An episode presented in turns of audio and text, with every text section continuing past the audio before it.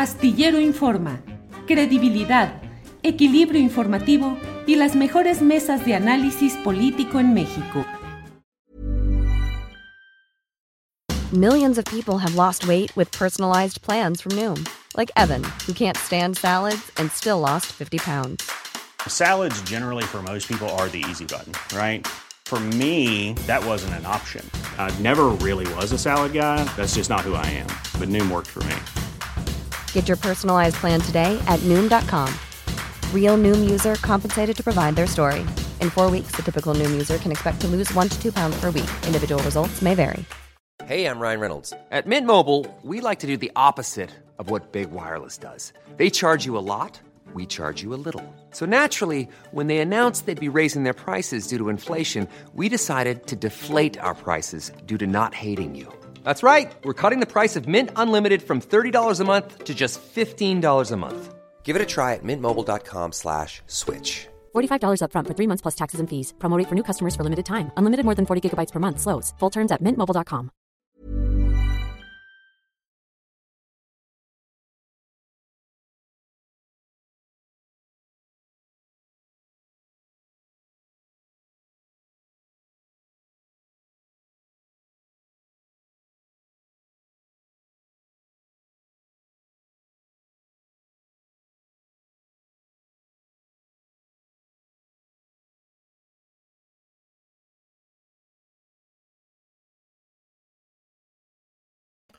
La una de la tarde, la una de la tarde en punto y ya estamos aquí en Astillero Informa. Muchas gracias por acompañarnos en este martes 24 de enero de 2023. Gracias por acompañarnos en esta transmisión en la cual tendremos información, análisis, debate, todo lo relevante de este día de estas horas, de este tiempo político, económico y cultural distinto, movido, controvertido, de todo hay.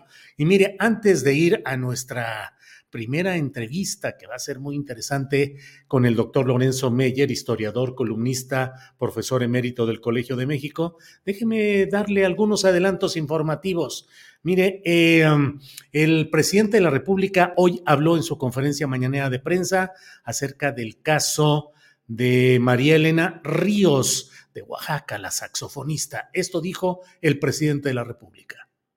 Eh, hoy se trató, junto con otros casos, este eh, lamentable asunto. Se está buscando que se revise el asunto por eh, la Fiscalía General.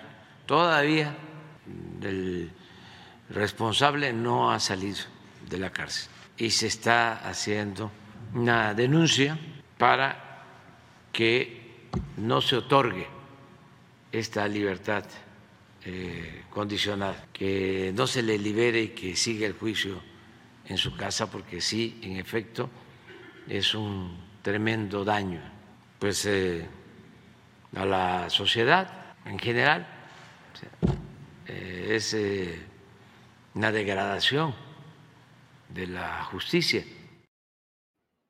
También habló el presidente de México sobre el tema de García Luna y las pruebas contra él. Escuchemos.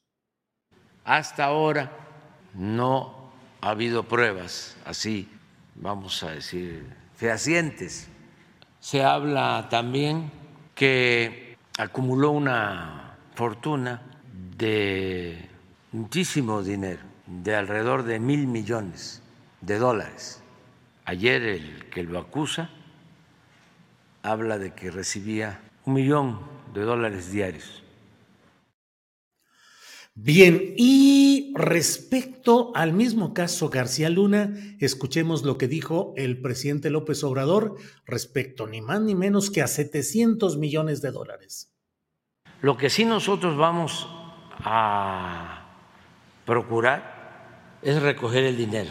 Es más, hay un juicio, 700 millones de dólares en Florida. Y sus abogados plantearon de que no tenía México por qué ir a litigar allá, nosotros, y un juzgado en Florida nos dio la razón, es decir, que sí podemos. Y se está trabajando en eso. El gobierno está 700 millones de dólares y otros este, posibles activos. Entonces, eso se va a seguir, eso nos corresponde a nosotros. 700 millones de dólares y otros activos, pero mire, eh, vamos enseguida a nuestra primera entrevista de este día, de este martes 24 de enero, y en unos segunditos estoy ya con el doctor Lorenzo Meyer.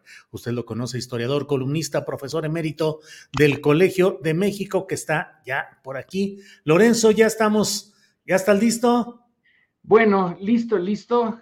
Yo creo que nunca. ¿Nunca? dispuesto a entrarle al toro, sí, señor. ¿Qué calificaciones tenías tú cuando eras alumno? ¿Eras listo, listo o no tanto, Lorenzo? Eh, depende de qué... ¿De qué este, materia? No, no, déjate de la materia, depende de qué institución, mm. porque eh, una cosa son las instituciones mexicanas y otras son las extranjeras, pero eh, no voy a descubrir mis secretos. De, la, en la mexicana sí, ¿eh? Sí, sí, salí, salí bien en el Colegio de México, pero en la Universidad de Chicago con mi inglés que Dios santo, eh, me costó Dios y ayuda poderlo más o menos eh, este, dominar, pues ahí había, en ciencias sociales tú necesitas manejar muy bien el lenguaje, probablemente en matemáticas eh, mm, puede ser hasta tartamudo, como dicen que es García Luna, pero este, y salir bien. Pero en ciencias sociales tienes que ser muy sutil en el lenguaje y cuando no dominas bien el idioma, eh, tienes eh, un, obstáculo ahí. Pero bueno, más o menos, por lo menos nunca, eh, siempre me dieron A y B. Eso es A y B. Ya C ya no, nunca llegué a C y desde luego una F de fallar, de failure, no. Ah, bien. Lorenzo, hablas de de tartamudos y así es como es el apodo de García Luna. ¿Qué piensas que va a suceder en este eh, juicio que se lleva a cabo en Estados Unidos y que está concentrando toda la atención mediática? Bueno, no toda, porque hay algunos medios y algunos columnistas y comentaristas que están haciéndose como que no es tan grave o importante el asunto, pero tiene atención mediática y política desde acá, desde México. ¿Crees que pueda quedar en un proceso tartamudo? Que no diga sin decir, que no se exprese fluidamente? ¿O crees que más allá de lo judicial, el impacto mediático y político ya se dio respecto a estas administraciones en las que participó Genaro García Luna? Buena pregunta, buena pregunta. Yo creo que ciertamente la parte principal ya se dio, pero fíjate, eh, hay algunos juicios. Bueno, en primer lugar, ¿por qué tiene que ser en Estados Unidos, Julio? ¿Por qué no aquí? Si aquí es donde cometió las barbaridades y tenemos que esperar a que otro sistema con otras reglas eh, no enteramente distintas a las nuestras, pero diferentes, y con la calidad de los jueces y la calidad de, eh, de todo el entorno jurídico, sea la única capaz de eh, solucionarnos este problema. Es como si hiciéramos una maquila de eh, jurídica, ¿no? Pero en fin, yo me lo explico eh, en parte por el hecho de que... Oye, Lorenzo, pero ¿por qué efectivamente, por qué en México no? ¿Por qué el silencio de los gobiernos en los que él fue parte estelar, el de Fox y el de Calderón, pero tampoco en esta etapa de la Fiscalía de Gers Manero? Sí, eh, bueno, en primer lugar porque lo agarraron allá, ¿no? No lo agarró Diez, eh, Gertz Manero, eh, sino los, los cherifes. Eh, me agarraron los cherifes al estilo americano. Al estilo americano, como decía esa canción del Chava Flores. Eso es, bueno, pues es determinante. Pero ¿por qué no lo tomaron aquí antes? ¿Por qué no lo capturaron antes aquí? Desde que dejó el gobierno de Felipe Calderón se fue y nunca jamás volvió a, México, no lo sé, pero me sospecho que sí venía por acá y iba y venía, etc. Eh, eh, conjunto criminal eh, organizado en México, bueno, existe desde hace mucho tiempo. Son distintos del siglo XIX, del siglo XX, pero en general nuestro crimen organizado se nutría de México y para México. Eh, eh, hacían sus hechorías aquí y de aquí sacaban los recursos y aquí se quedaban. Pero ahora tenemos una modalidad distinta. En parte ese crimen organizado ya obtiene sus recursos de otro país y eh, está ligado a otro mercado y entonces ya se volvió transnacional y de este conjunto transnacional el centro eh, político más importante es Estados Unidos. De ahí se nutre el eh, crimen organizado mexicano, no exclusivamente, claro, tiene su mercado aquí y aquí hace un montón de cosas, pero entonces ya no tenemos los eh, hilos de la trama enteramente en México. Y eso, aunado al hecho de que, bueno, pues estamos en la zona de influencia norteamericana y que este tema del em, eh, de em, contrabando, eh, producción y contrabando de drogas, es considerado como parte importante de la política interna norteamericana, de su seguridad. Eh, ellos señalan ahora que los muertos en 2021 por sobredosis de drogas fueron 107 mil, de los cuales el 70% es por fentanilo. Y nos eh, señalan desde allá que el fentanilo que llega al mercado norteamericano proviene de México. Entonces ya tenemos todo esto muy, eh, pues una madeja muy enredada. Ellos tienen interés y nosotros tenemos interés. Ellos tienen un sistema eh, judicial en principio eh, más profesional y eficiente que el nuestro. Y bueno, ahí termina eh, como acusado y prisionero nuestro antiguo secretario de Seguridad. Entonces, ellos tienen, digamos, la sartén por el mango en este, en este momento. Le han dado importancia. He visto ahora, eh, no sé si te has metido a, por ejemplo, el New York Times y el Washington Post. Eh, eh, es interesante, le están dando más cobertura que cuando se juntaron los tres mandatarios hace muy poco tiempo sí. del norte. No son noticias muy grandes, es decir, en espacio son, digamos, medianas o, pequeñas, pero ahí están todo el tiempo y se debe a que tienen interés eh, político y más allá de lo político, también un interés social por eh, detener, o dicen tener ese interés por detener el eh, narcotráfico.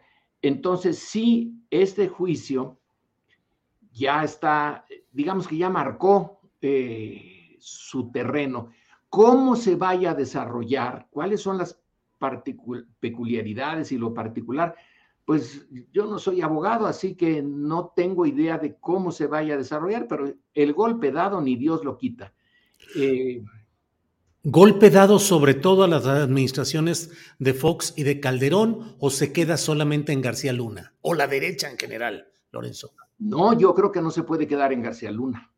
Eh, bueno, eso, eso es lo que yo quisiera, que no se quedara ahí, pero lógicamente ¿Cómo puede explicar, por ejemplo, el New York Times eh, este hecho de que durante 12 años estuvo en el centro del sistema de seguridad eh, de México?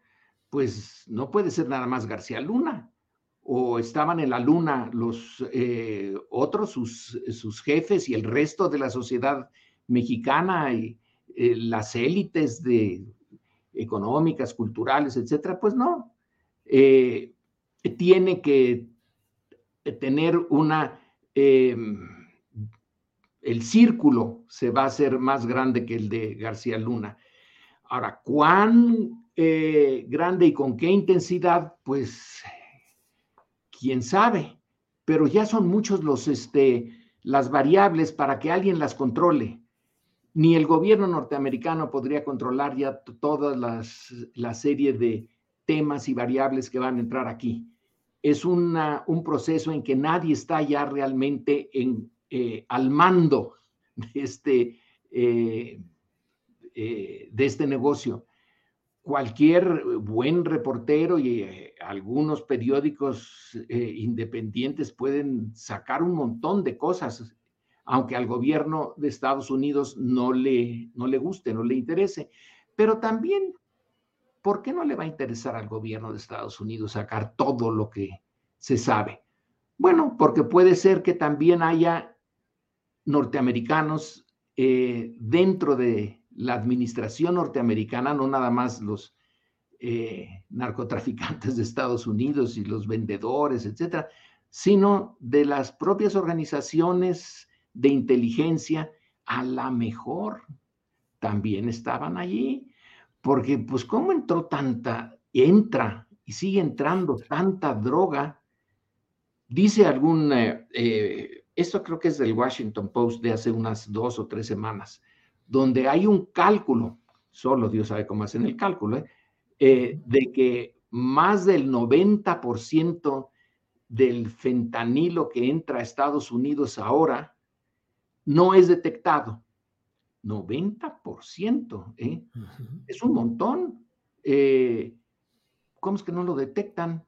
Si tienen un sistema de seguridad ahí eh, cuando quieren. Pueden tener un sistema de seguridad muy, muy bueno y muy difícil de, penetrar, pero en principio se va a fijar la atención en las fallas mexicanas, que, no, necesitan eh, mucho esfuerzo para ver que la estructura institucional mexicana, pues sí, tiene eh, debilidades de hace mucho tiempo. Entonces, poner el énfasis en, la parte mexicana, pues hasta les conviene, ah, incluso si no tiene ninguna, eh, ninguna mala intención, pero señalar, pues, eh, ah, países como el vecino del sur todavía tienen que caminar mucho antes de tener unas estructuras jurídicas y de seguridad eh, a la altura de los tiempos. Así que parte de la culpa importante está en nosotros. Nosotros tenemos que insistir en que quién rayos compra el grueso del fentanilo, quién manda las armas para acá, quién les vende las municiones y cómo está la red de lavado de dinero, en donde no está nada más México. Claro. Lorenzo, eh, vinieron los mandatarios de Estados Unidos y de Canadá, pero particularmente el de Estados Unidos, para hablar sobre fentanilo. Días antes fue detenido eh, Ovidio Guzmán, eh, el chapito apodado el ratón. Se han sucedido luego de eso detenciones de algunos otros jefes del crimen organizado en otras plazas.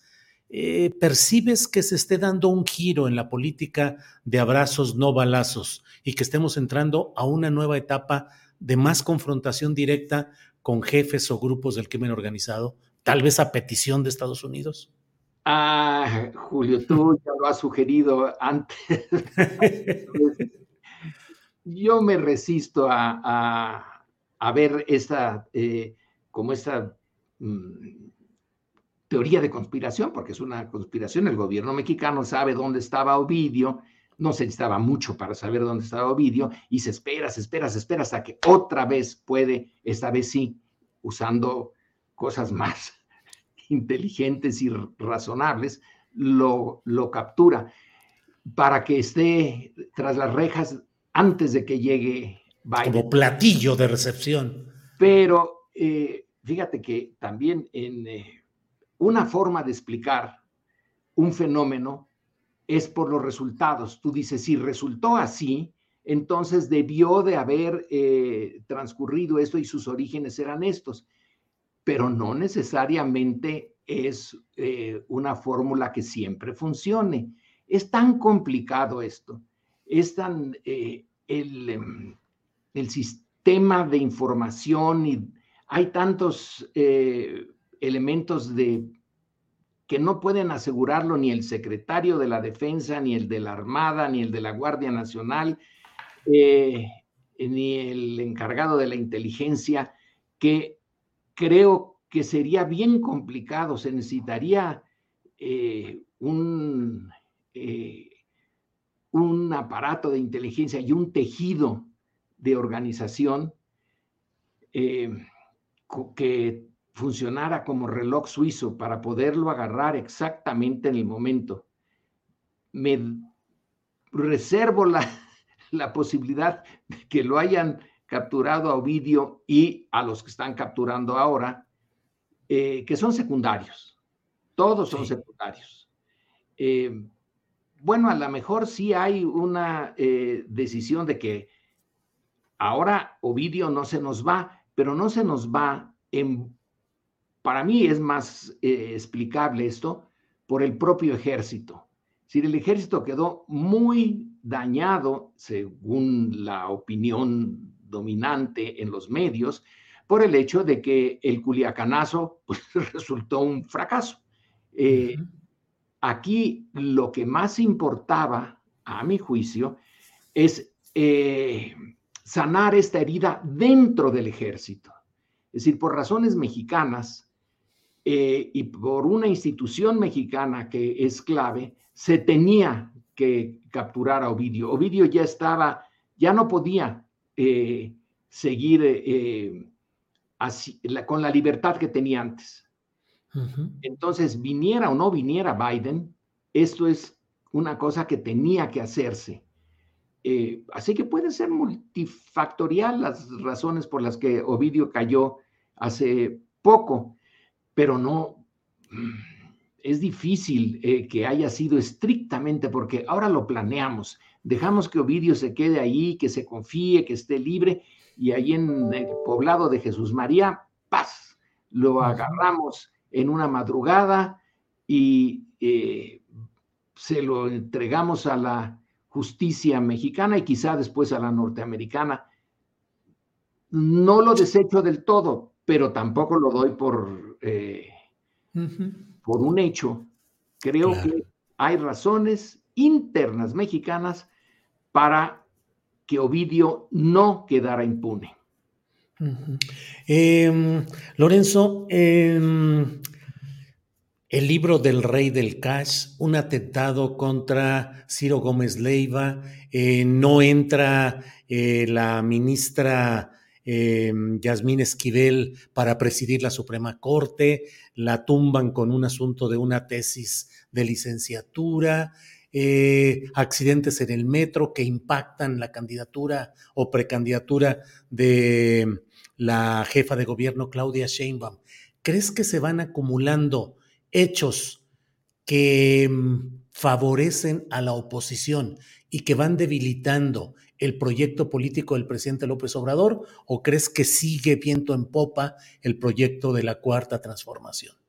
Me da la impresión de que la base eh, que sostiene a López Obrador, que es una base amplia, popular, esto, por ejemplo, lo de la tesis, no creo que eh, tenga eh, mayor impacto. Claro que tiene mucho impacto en círculos como en el que yo me muevo. Bueno, allí sí es importantísimo eso de que eh, no se dé o que se impida que en una universidad haya plagios y que terminen por eh, darse títulos que no corresponden. Todavía no sabemos exactamente quién plagió a quién, pero sí sabemos que Peña Nieto plagió parte, al menos unos eh, párrafos, no todo, eh, no toda la tesis, y que llegó a ser presidente y que nadie importante o un sector importante pareció eh, interesarse en, ese tema. Eh, lo del el eh, metro, bueno, eso sí interesa a, unas, a la Ciudad de México, que ya tiene eh, sus distancias en algunos sectores con eh, López Obrador.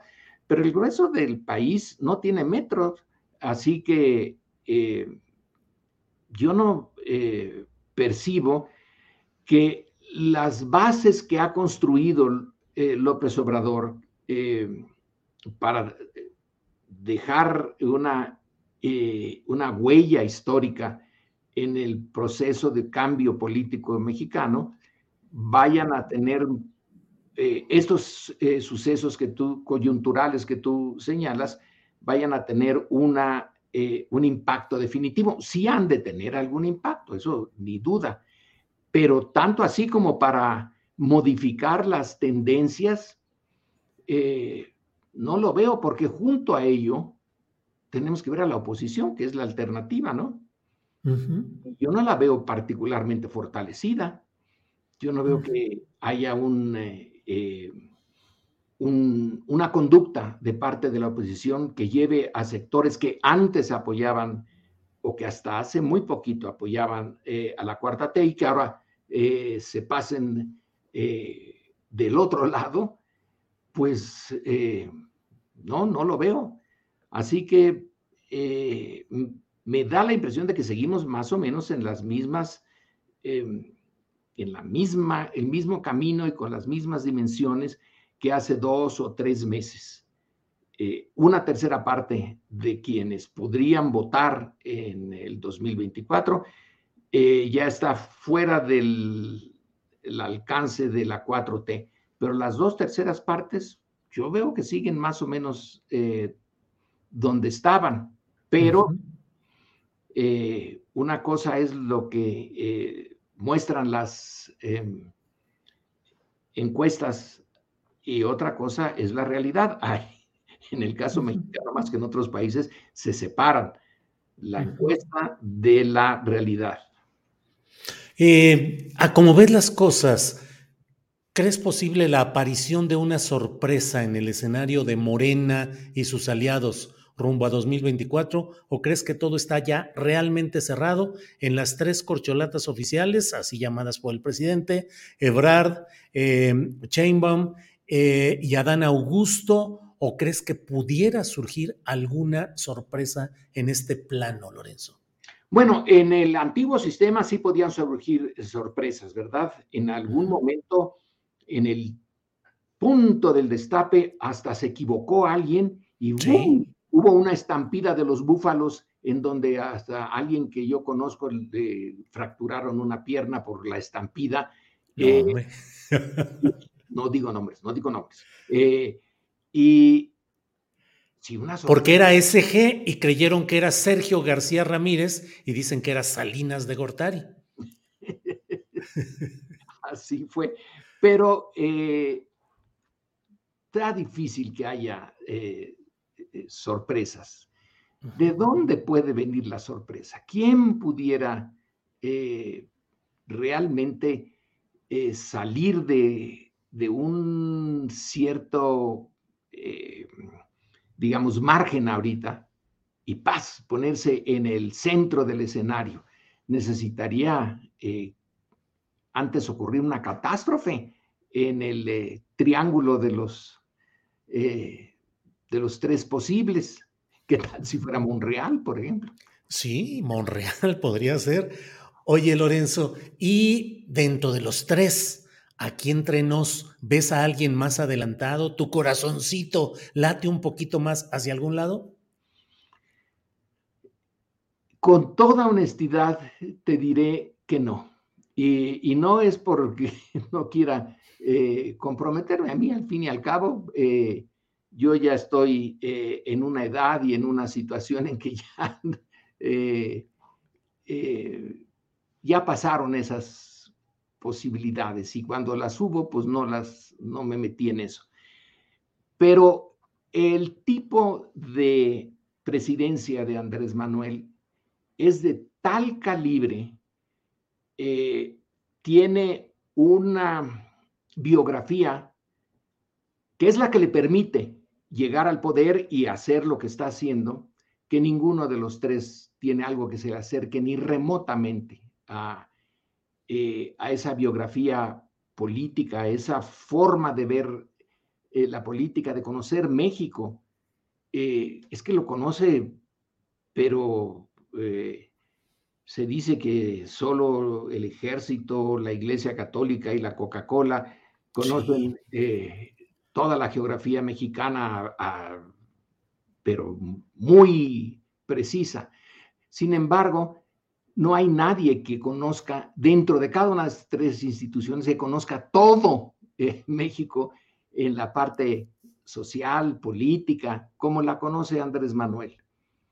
Él eh, es un líder carismático que no puede repetirse. El estilo de los otros, eh, de los posibles, pues es un estilo más eh, tradicional.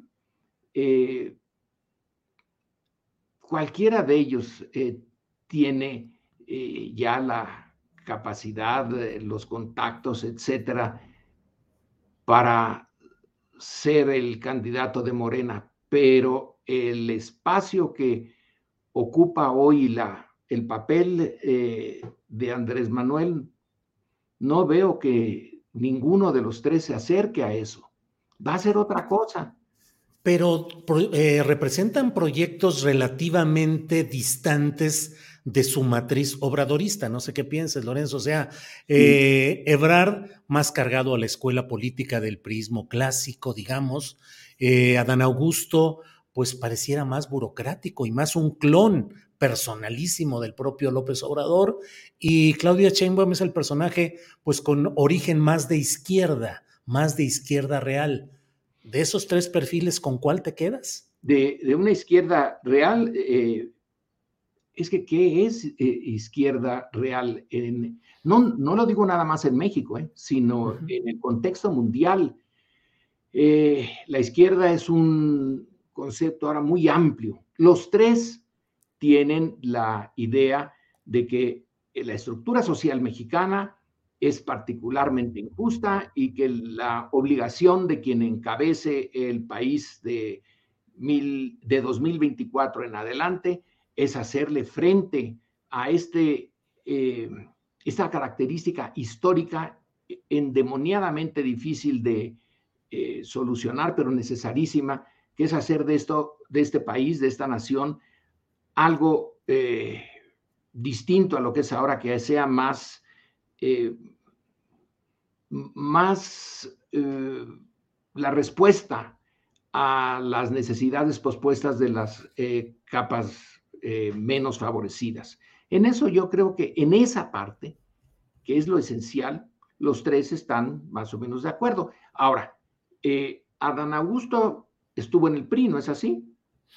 Sí, sí, sí. Fue gobernador, pues fue gobernador priista, ¿no es así? Eh, no, bueno, llegó por la vía de, Morena, de, sí. Ah, bueno, entonces, pero tiene una, un, un una escuela priista, eh, pues como Andrés Manuel, nada más que es otra, es otro, eh, otra forma de ver eh, a México. Ebrard sí, ciertamente estuvo muy cerca de Camacho y cuando Camacho estuvo cerca de Salinas, pues también, ¿no? era parte de esa. y Claudia, sí se ha mantenido más distante de ese mundo tradicional, con el cual rompieron tanto Ebrard como eh, Adán Augusto. Pero eh, la cercanía que tiene Andrés Manuel con el mexicano normal, común y corriente, que es la base de, Morena, pues no la tiene ninguno de los tres. Eh, supongo que serían distintos los, eh, los estilos, pero como ya dejó más o menos claro cuál es la naturaleza de la 4T, Andrés Manuel, no van a poder ir en contra, o al menos no por ahora. Ya vimos que durante el cardenismo, sí, el aparato del Partido de la Revolución Mexicana se fue a la izquierda. En cuanto dejó el poder eh, Cárdenas, eh, se fue al centro. Y luego, vámonos a la derecha. Era una flexibilidad fantástica. Eh, eso bien puede tener lugar ahora, pero es una incógnita. Para mí es una incógnita. No sé qué, no creo que nadie esté en control de lo que puede sucederle a México en este proceso de transformación política del siglo XXI. Lo único que podemos decir es que el pasado, ese pasado de un siglo más o menos de el PRI, porque el PRI no nació nada más eh, en 1929, todas sus bases, su forma de usar el, el poder político, etcétera, viene pues del carrancismo. Eh, y eso es hace más de un siglo. Y vaya que si dejó escuela, ¿eh? Entonces, a eso no podemos volver. No es posible, aunque quieran. Pero eh, ahondar en lo que prometió eh, el cambio de, de, régimen, que es un México más justo, menos corrupto, eh, más nacionalista, eso eh, yo creo que nadie, ni ellos, ninguno de los tres lo puede eh, asegurar y menos vamos a asegurarlo nosotros. Todas las, eh, o casi todas las predicciones políticas salen mal. Lo único que uno puede hacer con los instrumentos que tiene la ciencia social y la ciencia política ahora es explicar el presente, entender el pasado y ver cuáles son las posibilidades del futuro, pero no señalar cuál va a ser el futuro, porque nos equivocamos muy seguido. Sí, sí, sí. Lorenzo, pues como siempre te agradezco mucho esta posibilidad de platicar. Eh, me declaro derrotado en mi pretensión de que nos dijeras cuál de las tres corcholatas te parece la mejor, pero lo podemos dejar para siguientes pláticas. Sí, porque, eh, a ver, ¿y a ti? ¿A ti cuál? Yo soy periodista, tú eres académico. Por eso yo soy académico. Yo también. Eh, nos declaramos en empate, Lorenzo, para ir resolviendo esto más adelante. ¿Para qué nos metemos en... Eh, no somos militantes de un partido. El militante de un partido sí se compromete con un candidato, con un proyecto, con un programa, independientemente de que crea en él o no primero es el partido. Ya si tiene dudas, muy eh, su eh, opinión privada, pero él tiene que servir al, partido. Ni tú ni yo tenemos partido al cual servir. Así que, Así es. ¿para qué nos, nos metemos? Nuestra idea es que México tiene que ser distinto, distinto del pasado inmediato y que tiene posibilidades de un futuro pues eh, no fácil, pero de que puede mejorar, puede mejorar. Sí, sí, sí. Ya se acabó una forma de hacer política, que estamos iniciando otra. Tú eres más crítico que yo en esta, eh, esta nueva política. Yo veo sus limitaciones, pero también su, la, finalmente la buena fe de querer modificar a México. Y ya quien rayo se quede con el poder por seis años, pues sí es importantísimo, pero muy difícil de, eh, a estas alturas, eh, de predecir. Por lo menos ninguno de los tres se declara en contra de, del cambio. Y eso ya es ganancia, porque si dan la vuelta, si se van por otro camino, se les puede reclamar con eh, cierta razón eh, y con ciertas bases eh, reales que traicionaron un proyecto, porque los tres están metidos en lo esencial en el proyecto. Uno mm, más que otros, unos tienen más apoyo, eh, pero la base, base, base grande de la 4T, no creo que esté con ninguno de ellos todavía. Sí. Pues Lorenzo, como siempre, muchas gracias. Eres muy amable de tomarnos esta llamada y poder platicar con nosotros. Y seguimos adelante, que este año está pero movidito. Muchas gracias, Lorenzo. Y el entrante. Y el que y lo que viene, como dicen los tabasqueños, lo mejor es lo peor que se va a poner. Así es que ahí estaremos, Lorenzo. Si alguna otra ocasión eh, tienes interés en que platiquemos, eh, yo estoy dispuesto, depende de ti. Bueno, buenas tardes, Juli, buenas tardes al auditorio. Gracias, Lorenzo, te lo agradecemos mucho. Hasta pronto. Hasta luego y gracias. Bien, es la una de la tarde con 39 minutos, la una de la tarde con 39 minutos de este martes 24 de enero. Acabamos de platicar con el doctor Lorenzo Meyer, analizando muchos aspectos de la realidad política nacional, internacional, de todo. Y hoy es martes, y los martes corcholatamos, digo, perdón, no corcholatamos, platicamos con Carolina Rocha, periodista, conductora de televisión que ya está por aquí. Carolina, ¿corcholatamos o no corcholatamos? Pues hay que destapar aspiraciones todo el tiempo. Es más, nosotros no tenemos nada que destapar, Julio. Ellos se encueran solos. ¿Qué va? ¿Se encueran solos? ¿Cómo, Carolina? ¿De qué se trata esto? Es que están muy exhibicionistas. No sé, mira, yo andaba muy a gusto, pero pero en Europa, eh, como muchos futbolistas, pero de pronto uno se encuentra que, que, que, que, jugadores de fútbol, no sé, como Giovanni Dos Santos, que, que, le gusta otro tipo de actividades, también ya tiene amigos tabasqueños. Imagínate tú, cosas extrañas que solo se dan en la política. Este, Julio, yo, yo, yo que pensaba que eran tan distintos los de la 4T, pero no, ¿eh? son desatados, desbocados, este, aspiracionistas, aspiracionistas, no lo vaya a escuchar Andrés Manuel López Obrador, aspiracionistas del 2024, ya, ya, ya, ya no saben qué hacer con tanta aspiración y se promueven como pueden, Julio. Desatados, desnudos y promovidos, ¿como qué, Carolina? ¿Por qué lo estás diciendo? Porque fíjate, el día de ayer, obvio, el día de hoy ya no es noticia, pero tú habrás muy bien visto y escuchado que de pronto le salieron unos amigos, unos ah, amiguitos incómodos a Dan Augusto. Ahí este, está el video.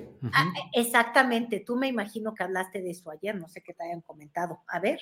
Sí, ahí está. Ah, no, mira, no, estos son las aspiraciones desatadas, estos sí son los deportistas, ¿ves? Giovanni y, puro medio chafón. Mira, la Jun, digo, no, no quiero ser grosera, pero es que te digo, a Giovanni, pues lo conoces más por la exnovia Belinda que por otra cosa. Mira, Braulio Luna. Ah, ok, yo te iba a decir López, es que con eso de que todos ya se sienten. Y mira, este, Claudia, Andrés Manuel, yo me puse a buscar, a raíz de ver toda esta promovedera en el TikTok, dije, bueno, a ver cómo andan en el TikTok los candidatos. Creo que la cuenta que más conocemos, obviamente, Julio, es la de Marcelo Ebrard, que, que tiene ya como 900 mil seguidores, es el político con más seguidores, mira, que enseña a su hermano del alma, que es Andrés Manuel, y, y fíjate, me puse a espiarlos y la gracia es que tanto en la cuenta de TikTok con 600 mil seguidores, de Claudia Chainbaum, como la de Marcelo Ebrard, eh, con muchos más seguidores y más me gusta, adivinan qué se parecen. ¿En qué se parecen? A ver, dinos. En lo ridículo no. no vayas a creer que yo pueda decir eso. No, no, no, no. Se parecen en que los dos, cuando ves nada más las etiquetitas, quienes no sean tan TikTokers, yo ni le entiendo nada. Entonces ahí nada más ves video tras video todo alineado. Y, y en las portaditas, mira, yo creo que si haces un conteo, una de cada tres portadas de estos dos personajes, ya sabes con quién es. O sea, ya, ya, ya sabes con quién se, se, se, pues con Andrés Manuel. Y han llegado al tal límite que en sus últimos videos que compartieron, este, ostentando su cercanía, su amistad, su adoración, su preferencia por Andrés Manuel López Obrador, oye, hasta pusieron la misma canción. ¿La misma canción cuál? Digo, no la podemos poner por derechos de autor, pero... Bueno, como yo canto tan mal, ni te podría agarrar YouTube la de, no sabes lo feliz que soy, todo este inmenso amor. Creo que es esa, ¿no? Sí, sí, sí, sí, Ah, no, no era la de te la doy. Bueno, le quieren dar su vida, obviamente. Entonces no dejes nunca, no, Julio, te, la estoy confundiendo porque yo me hago bolas con estas canciones, pero como ya se nos ha hecho maña de mandarnos mensajitos, este, te voy a bajar mucho. Ay, Dios mío. Vas a bajar ahí la, para ver cuál es la canción que no podemos poner por derechos de autor. soy, todo es inmenso amor. Sí es la que yo te decía, por más ridículo que suene. Los dos traen así su video con Andrés Manuel. Luego los dos muestran este cuánto los quiere el presidente. Este ha llegado un punto el propio Marcelo Ebrard que pone de quédate con el que te mira así. Supuestamente Andrés Manuel así con cara de enamorado.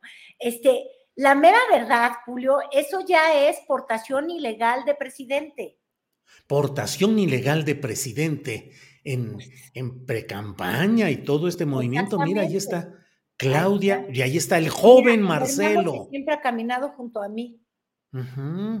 ¿Eh? Hasta le hacen los efectos de te quiero mucho, Presi. Te ah, quiero ah, porque además tienen un lenguaje, obviamente TikTok es una red en la que sobre todo están los jóvenes. Entonces, este, uno se pregunta, ¿qué es lo que están buscando estos? Pues lo que están buscando es colocarse en la encuesta, porque como bien sabemos, no sé si a fines de este año, tú has de saber más de las fechas, Julio. Eh, ahí estás viendo echar taco, eh, haciendo un AMLO. Santiago Krill está haciendo un AMLO ahí, comiendo taco y entonces diciendo que le gustan los tacos, no sé si de carnitas. Santiago Krill, que dice que también quiere ser presidente de la República, que quiere ser candidato y está echando taco ahí en Chihuahua, según lo que vimos.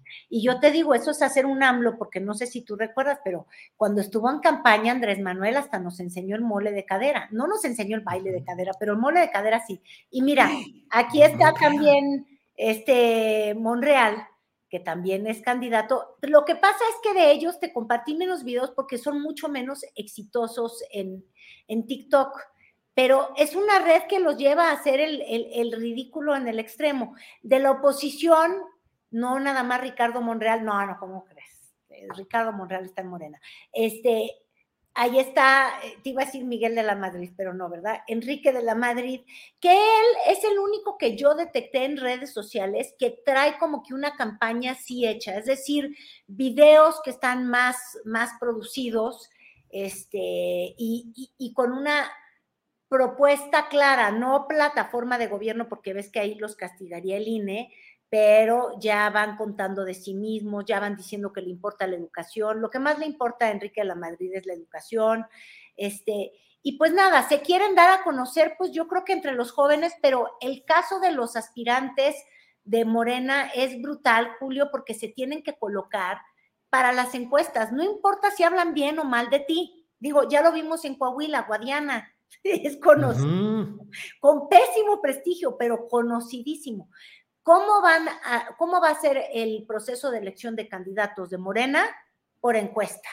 ¿Qué necesitas para figurar en una encuesta? Pues lo número uno es el, reconocimiento, Julio. Entonces, este, pues nada, están buscando eh, ubicarse con audiencias más jóvenes, este, hacerse los simpáticos. Ahora, también, por ejemplo, uno ve los esfuerzos de la jefa de gobierno de Claudia Sheinbaum, este, para colocarse. Ella es la que está hasta arriba en, las encuestas, pero pues yo si fuera ella tampoco me preocupaba tanto, porque cada escándalo que le surge de, incompetencia en el metro o de boicot en el, en el metro, dependiendo del punto de vista, pues sigue siendo tener este, pues la presencia de marca, ¿no? Y, eso es lo que, lo, que va a terminar este, ubicándolos a la cabeza en dos de tres encuestas.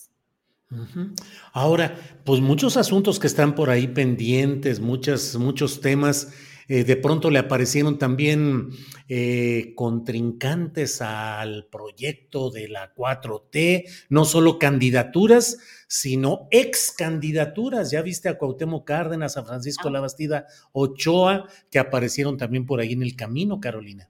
Bueno, van a aparecer con un punto de partida. Y este, por lo que estuve yo indagando, mi querido Julio, para que veas qué perversa puede llegar a ser la política. Yo creo que en trascendidos o en columnas tú ya has leído que personajes del prismo contemporáneo de Andrés Manuel López Obrador, es decir, de el, el prismo que siempre fue más este, volcado hacia la izquierda, de los sectores, este, tú sabes, este, pues sí, e, e, el prismo que, que, se peleó con los neoliberales, podríamos ahí este, decirlo así, que es la Bastida, eh, ¿quién es más? Diego Valadez, que también ya medio estuvo en Morena, bueno, no en Morena, eh, apoyando a Andrés Manuel, pero que ya no apoya a Andrés Manuel, eh, Diego Valadez, Cuauhtémoc Cárdenas, ayúdame con nombres, ah, bueno, priistas, eh, que se hicieron priistas luego de haber sido casi, casi que vírgenes, pero también de esa rodada, José Narro, el ex rector también Barnés, ¿qué otros nombres has escuchado que están con este, con este tipo? Pues esencialmente eso, y me llamó el, me llamó la atención el nombre punto de partida, porque si no me equivoco, no era algo así el nombre de un programa de Televisa. Y esta, esta no. Sí, ¿verdad? Punto de partida. que no les vaya como a punto de partida, porque ves que lo mandaron a dormir a su casa. Pero no, fíjate, te voy a decir una cosa. este, el, el punto de partida, yo ya sí anduve de preguntona, fíjate. El punto de partida es el nombre que le quieren dar a un documento, porque como bien te digo, son priistas de viejo cuño, o sea, eso sí tienen todos en común. Ya no importa si uno se decantó por la izquierda como Cárdenas, este, o no. Eh, el punto de partida es el documento con el que quieren partir para empezar a discutir qué país quieren al estilo de, creo que era Reyes Heroles. ¿Quién es el que decía que primero el proyecto y luego el nombre? Sí, en esa etapa de Reyes Heroles y de López Porto. Entonces ellos están estructurando un proyecto que sea el punto de partida para iniciar la discusión del país que se quiere en el 2024, con la intención de que los que quieren ser candidatos de esta alianza anti-PRI, fíjate dónde va a estar bien parado este Cuauhtémoc Cárdenas, ¿eh? hay que estar muy atentos ellos se adhieran a ese proyecto y decidan que van a asumir las ideas que vengan en este documento básico. Es un documento que han empezado a rebotar. Lo que es muy bonito de este supuesto punto de partida, eh, eh, ellos todavía no tienen nombre como grupo, eh, Julio, es quién es el, ¿cómo se dice el que idea algo? Ideólogo el ideólogo, iba a decir el idiota, no, bueno, ¿quién es el idiota? El ideólogo. El ideólogo. que está detrás de, pues, de este proyecto en el fondo que lo que pretende ser apartidista, que no quiere vincularse con la cola sucia que tiene Alito, porque hay muchos priistas ahí, y que tampoco este, quieren incluir a los panistas, porque no sé si te fijas que en todos estos nombres que se han barajado, como para este grupo San Ángel moderno, pero con nombres del pasado, este, no hay panistas. ¿Lo, has notado, Julio? Y sin embargo, y sin embargo, la alianza que han hecho en Va por México le deja a los panistas el manejo del proceso de elección de candidato a la presidencia de la República, candidato o candidata, y a la jefatura del gobierno de la Ciudad de México. Pero pues... Pero ellos no quieren tener que ver con, con, el panismo, porque como te digo, son realmente e, esta parte más, más social de los sectores sociales que tenía el PRI. Y entonces yo te decía, ¿y quién es el ideólogo? Que ese sí no te lo sabes, y te lo voy a contar. Pues es el ideólogo que ha gestado todas las alianzas, todos los grupos, este, en el Senado hay un grupo, ¿no? ¿No lo ubicas? ¿Te acuerdas? En el que está el senador, este. El grupo plural. Exacto. Germán Martínez es el ideólogo. Pues no, ¿quién, ¿quién estuvo detrás de él? Se llama Dante Delgado. El que no ah. quiere ir en ninguna alianza, porque no quiere este, llevar al Partido Naranja al, al, cochambre y al desprestigio que sí arrastran el PRI y el PAN. Pero lo que ha sido muy inteligente este Dante Delgado es que ha sabido mover a todos los que de alguna manera son anti Andrés Manuel y no encuentran cabida. O sí la encuentran, porque como tú muy bien sabes, las primeras pláticas que tuvo Claudio González cuando estaban gestando esta unión de partidos, este, las hicieron también con, con, Dante Delgado incluido.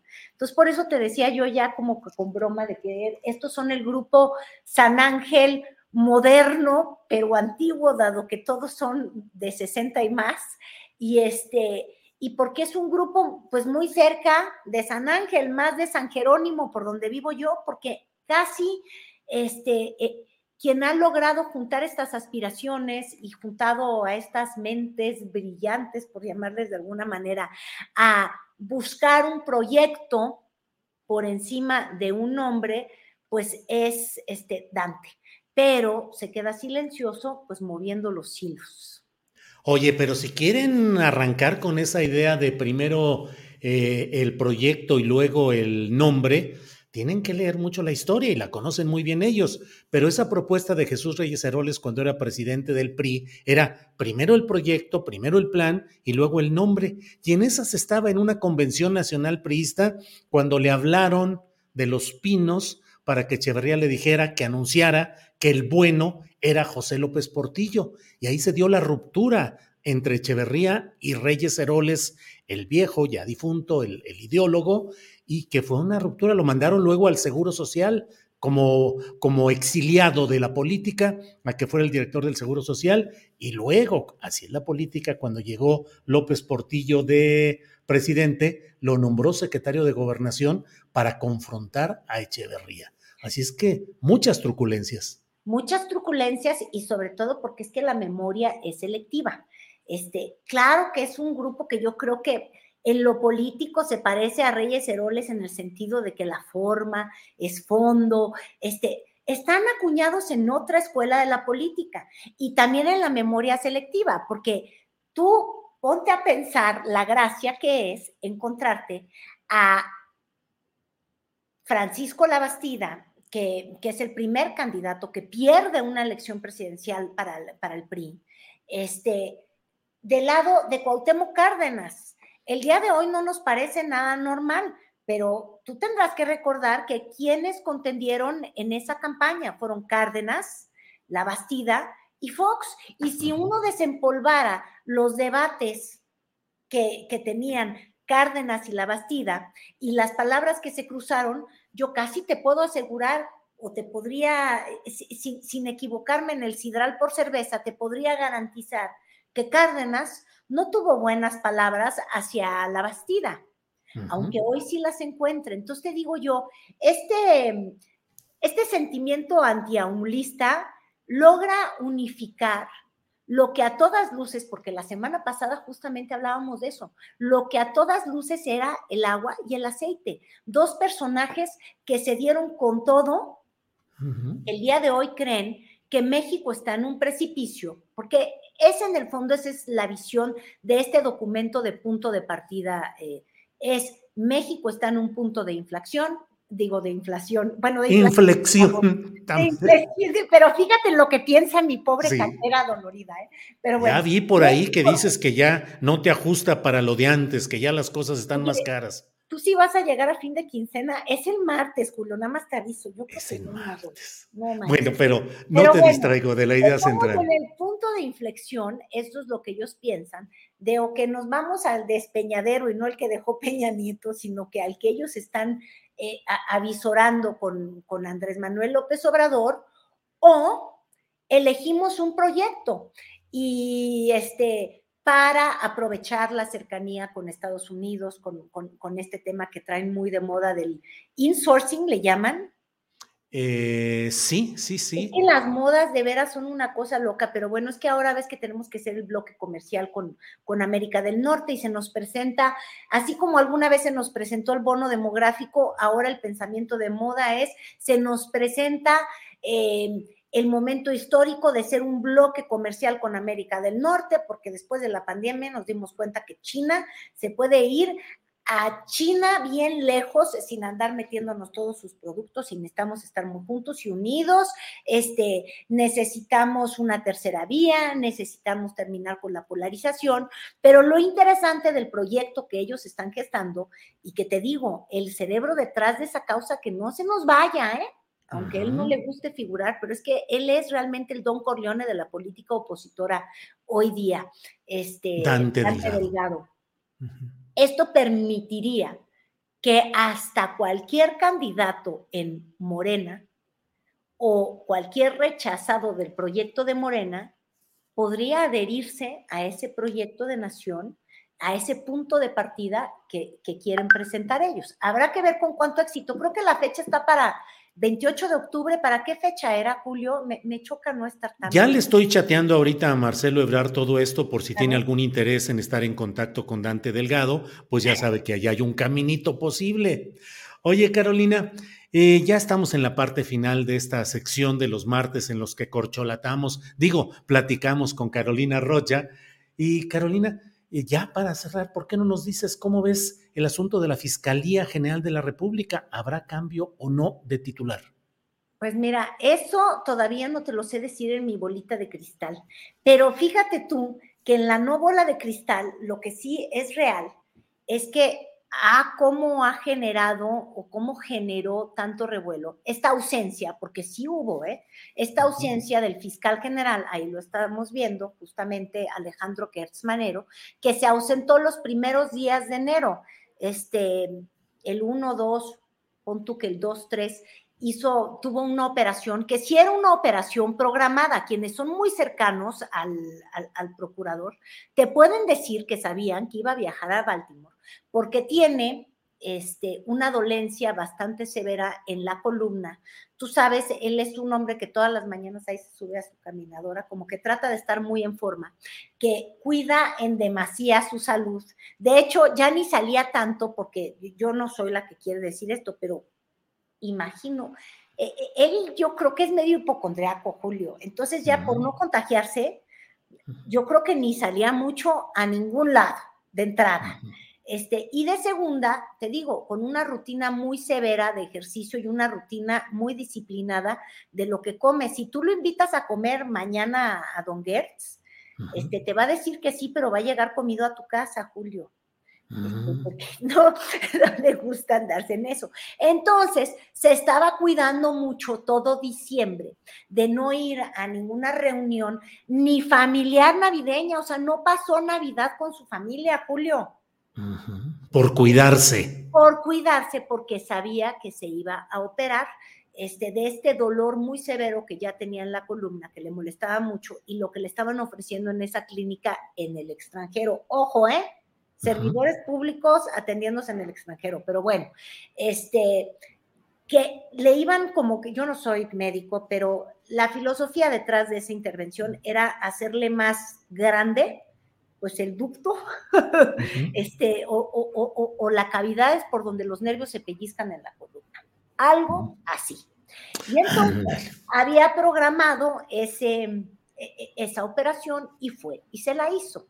Lo que fue tremenda barbaridad es que al hacérsela, pues cuando ya le piden que se junte con el fiscal de Estados Unidos, pues no se va. Y malos que son para comunicar o misteriosos como los conejos, tú sabes cómo son los conejos, ¿verdad? Sí, entre más uh, más pensadores. Pensadores. Entonces, no, no dejan claro el asunto porque pues sí, porque estuvo ausente de sus labores y yo creo que no querían que se supiera el asunto de los Estados Unidos. Y entonces ya lo andaban matando de cáncer, ya unos le deseaban la muerte, ya otros veían la divina justicia. Todavía hoy leí columnas de quienes dicen que está desahuciado y la realidad es que al menos al teléfono sí ha estado con el presidente López Obrador, como decía el propio presidente, y pues con amigos que yo creo que han estado al pendiente de su salud. y, y pues nada, Julio, lo que pasa es que de pronto, fíjate, las redes sociales. Cool fact a crocodile can't stick out its tongue. Also, you can get health insurance for a month or just under a year in some states. United Healthcare short term insurance plans, underwritten by Golden Rule Insurance Company, offer flexible, budget friendly coverage for you. Learn more at uh1.com. Millions of people have lost weight with personalized plans from Noom, like Evan, who can't stand salads and still lost 50 pounds. Salads, generally, for most people, are the easy button, right? For me, that wasn't an option. I never really was a salad guy. That's just not who I am. But Noom worked for me. Get your personalized plan today at Noom.com.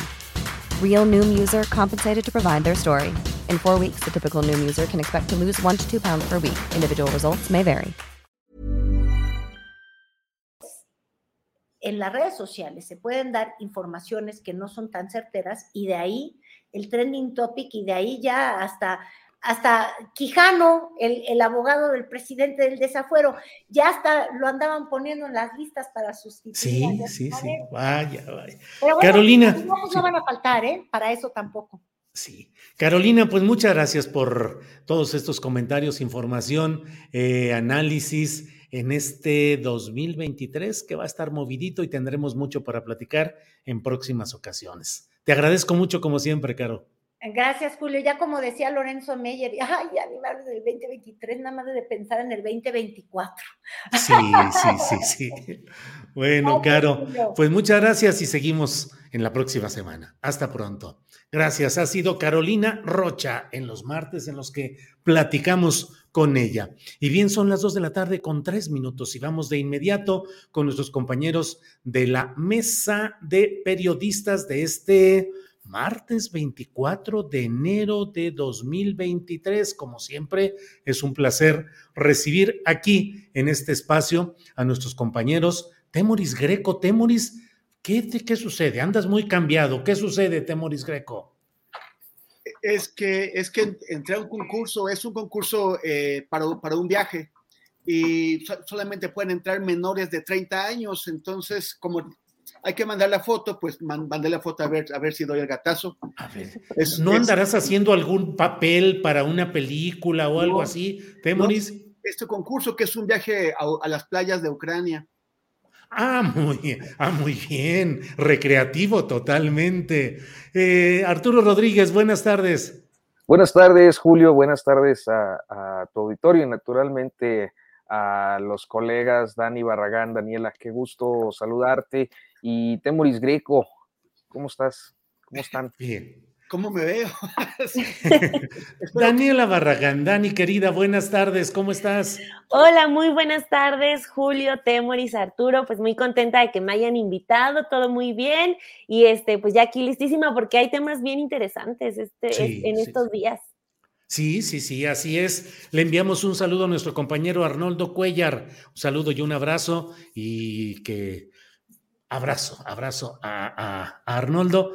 Eh, Arturo, ¿cómo va el tema, el obligado? ¿Cómo ves este asunto de García Luna y su juicio en Estados Unidos? Y más tú como reportero, ¿qué ribete ves que no está suficientemente explotado o qué te llama más la atención de lo que hemos visto y escuchado hasta ahora, Arturo?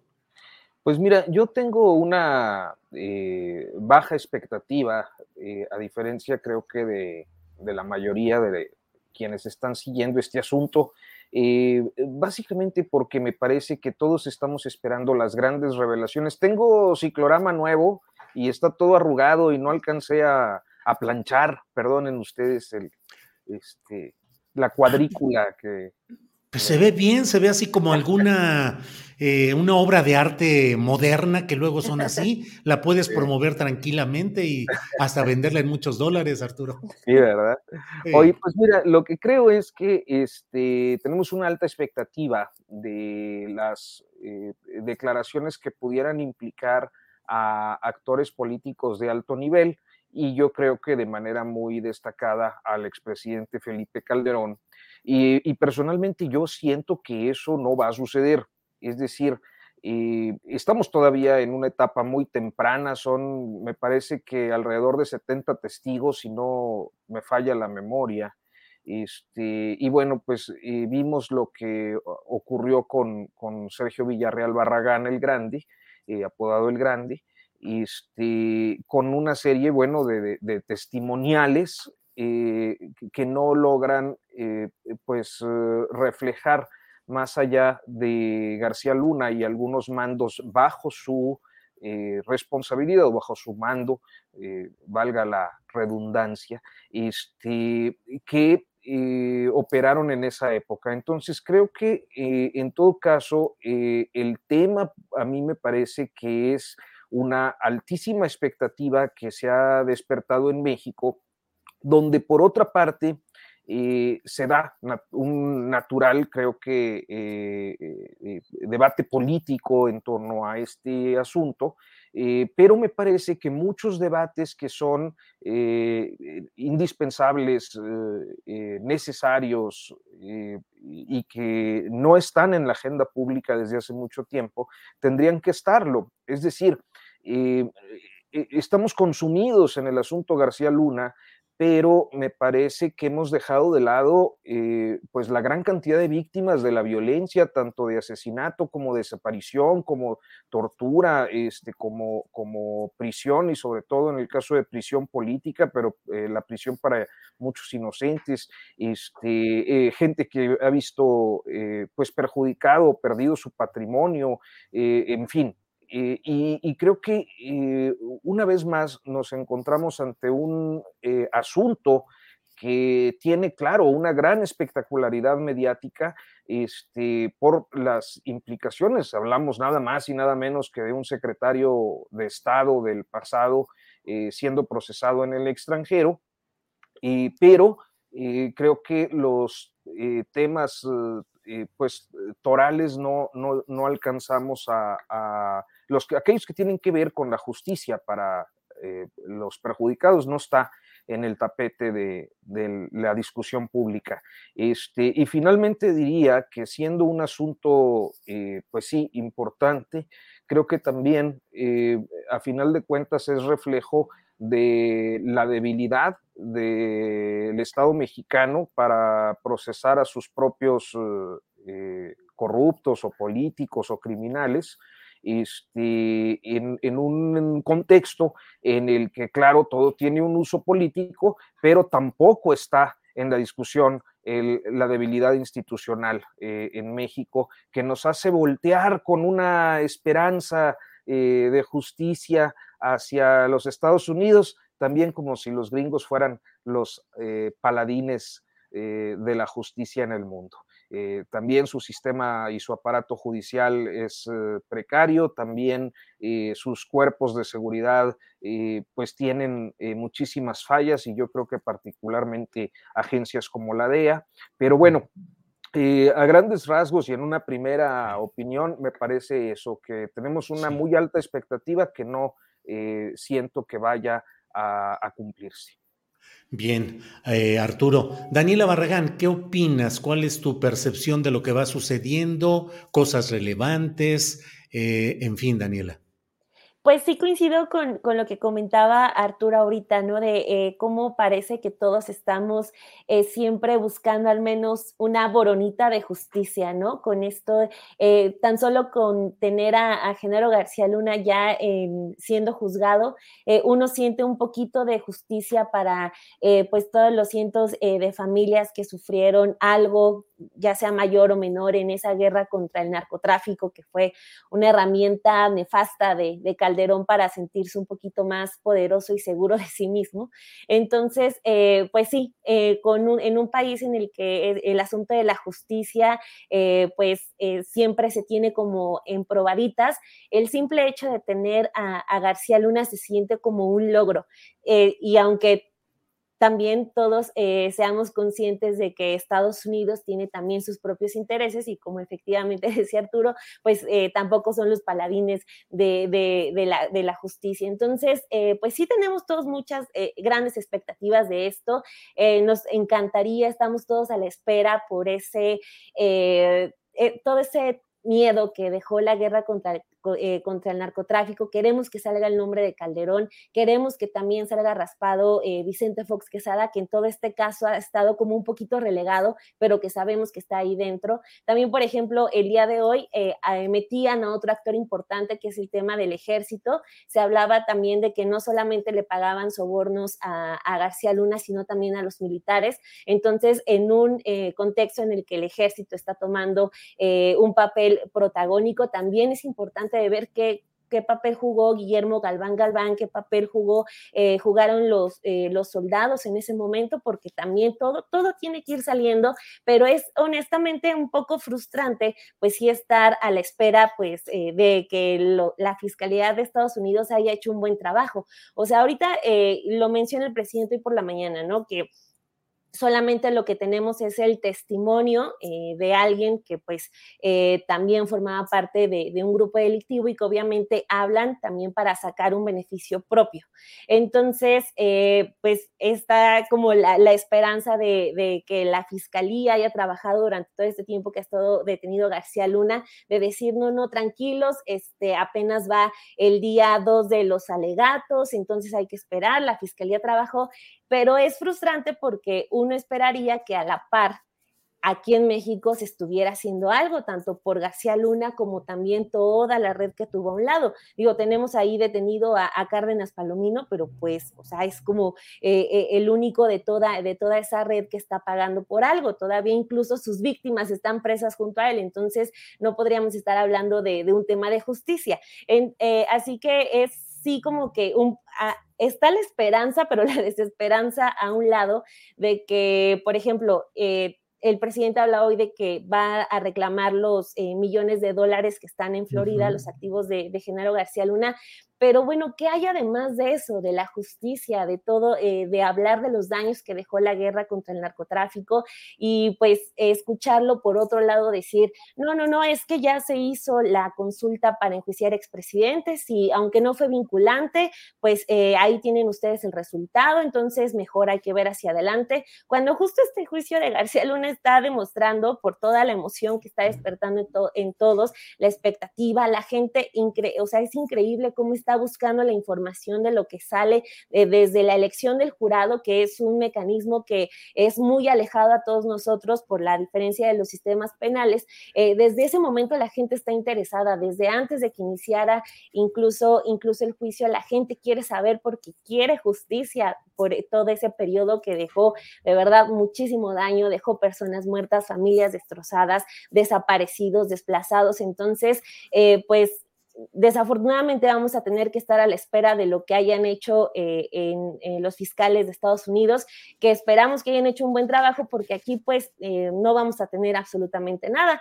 Tenemos a un fiscal que ni siquiera puede hablar o dar una opinión por sí mismo eh, o informar de su situación de salud. Tiene que salir el presidente a hablar sobre qué fue lo que pasó, sobre si tiene cáncer o no. Entonces, si estamos solamente en la superficie de saber qué tiene el fiscal, en cuanto a sus temas de salud, hablar sobre lo que pueda estar haciendo aquí, eh, de no solamente del periodo de Calderón, sino de los delitos que haya que, eh, que, se puedan investigar, del periodo de Peña Nieto, más para atrás de Calderón, de Fox, pues ya es eh, soñar demasiado. Entonces, pues solamente es encomendarnos a que la Fiscalía de, de Estados Unidos haya hecho un buen trabajo y que se escarbe hasta donde más se pueda pero pues sí, desafortunadamente creo que va a ser algo un tanto superficial y ese deseo que tenemos eh, de, que salga, eh, de que salga Calderón también lo veo muy, muy complicado porque incluso ahí terminaría por raspar directamente a las altas esferas de Estados Unidos, que también no sabemos si les convenga mucho,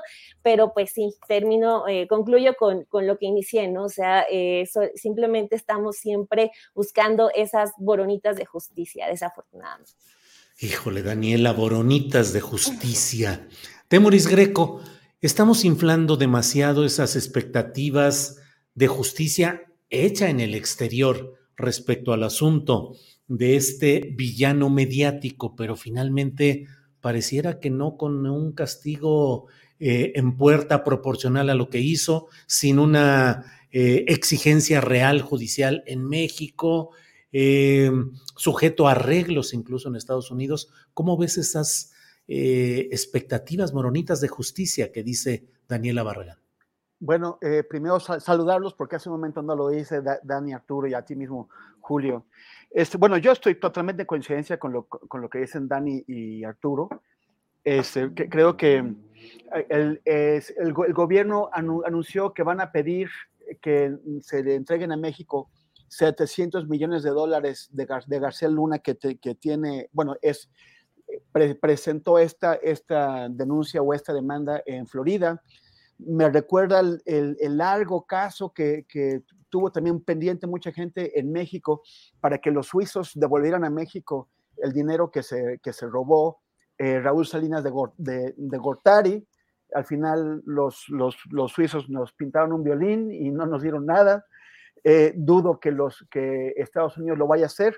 Este tema de, yo siguiendo lo que dicen, de, de, confiar en que la justicia se haga en los dos países, pues significa que las prioridades de la justicia, eh, que son, son prioridades que no son las mismas en todos lados, pues serán las prioridades para ellos. Eh, ProPublica, que es un, portal de investigación de Estados Unidos muy serio, de, periodismo de alto nivel, eh, acaba de, publicar declaraciones de una, de una persona de, la, de DEA que dice que ya sabían que la, fiscalía, las, fiscalías en Estados Unidos ya sabían desde hace muchísimo tiempo que, eh, que García Luna estaba eh, involucrado con el crimen organizado hasta el tope y que con eso también comprometía al gobierno de México. Y sin embargo, solamente decidieron actuar a partir de que García Luna fue denunciado en una corte bueno, en el, durante el juicio contra el Chapo.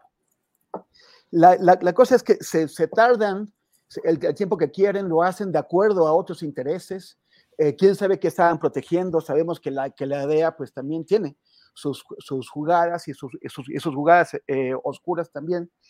Entonces, no son los intereses de la, de, la, de la, justicia en México, pero por lo menos, si aparece el nombre de García Luna con pelos y señales y evidencias en el juicio del Chapo, entonces la fiscalía se siente obligada a abrir un juicio contra esta persona que acaba de ser expuesta ante un tribunal.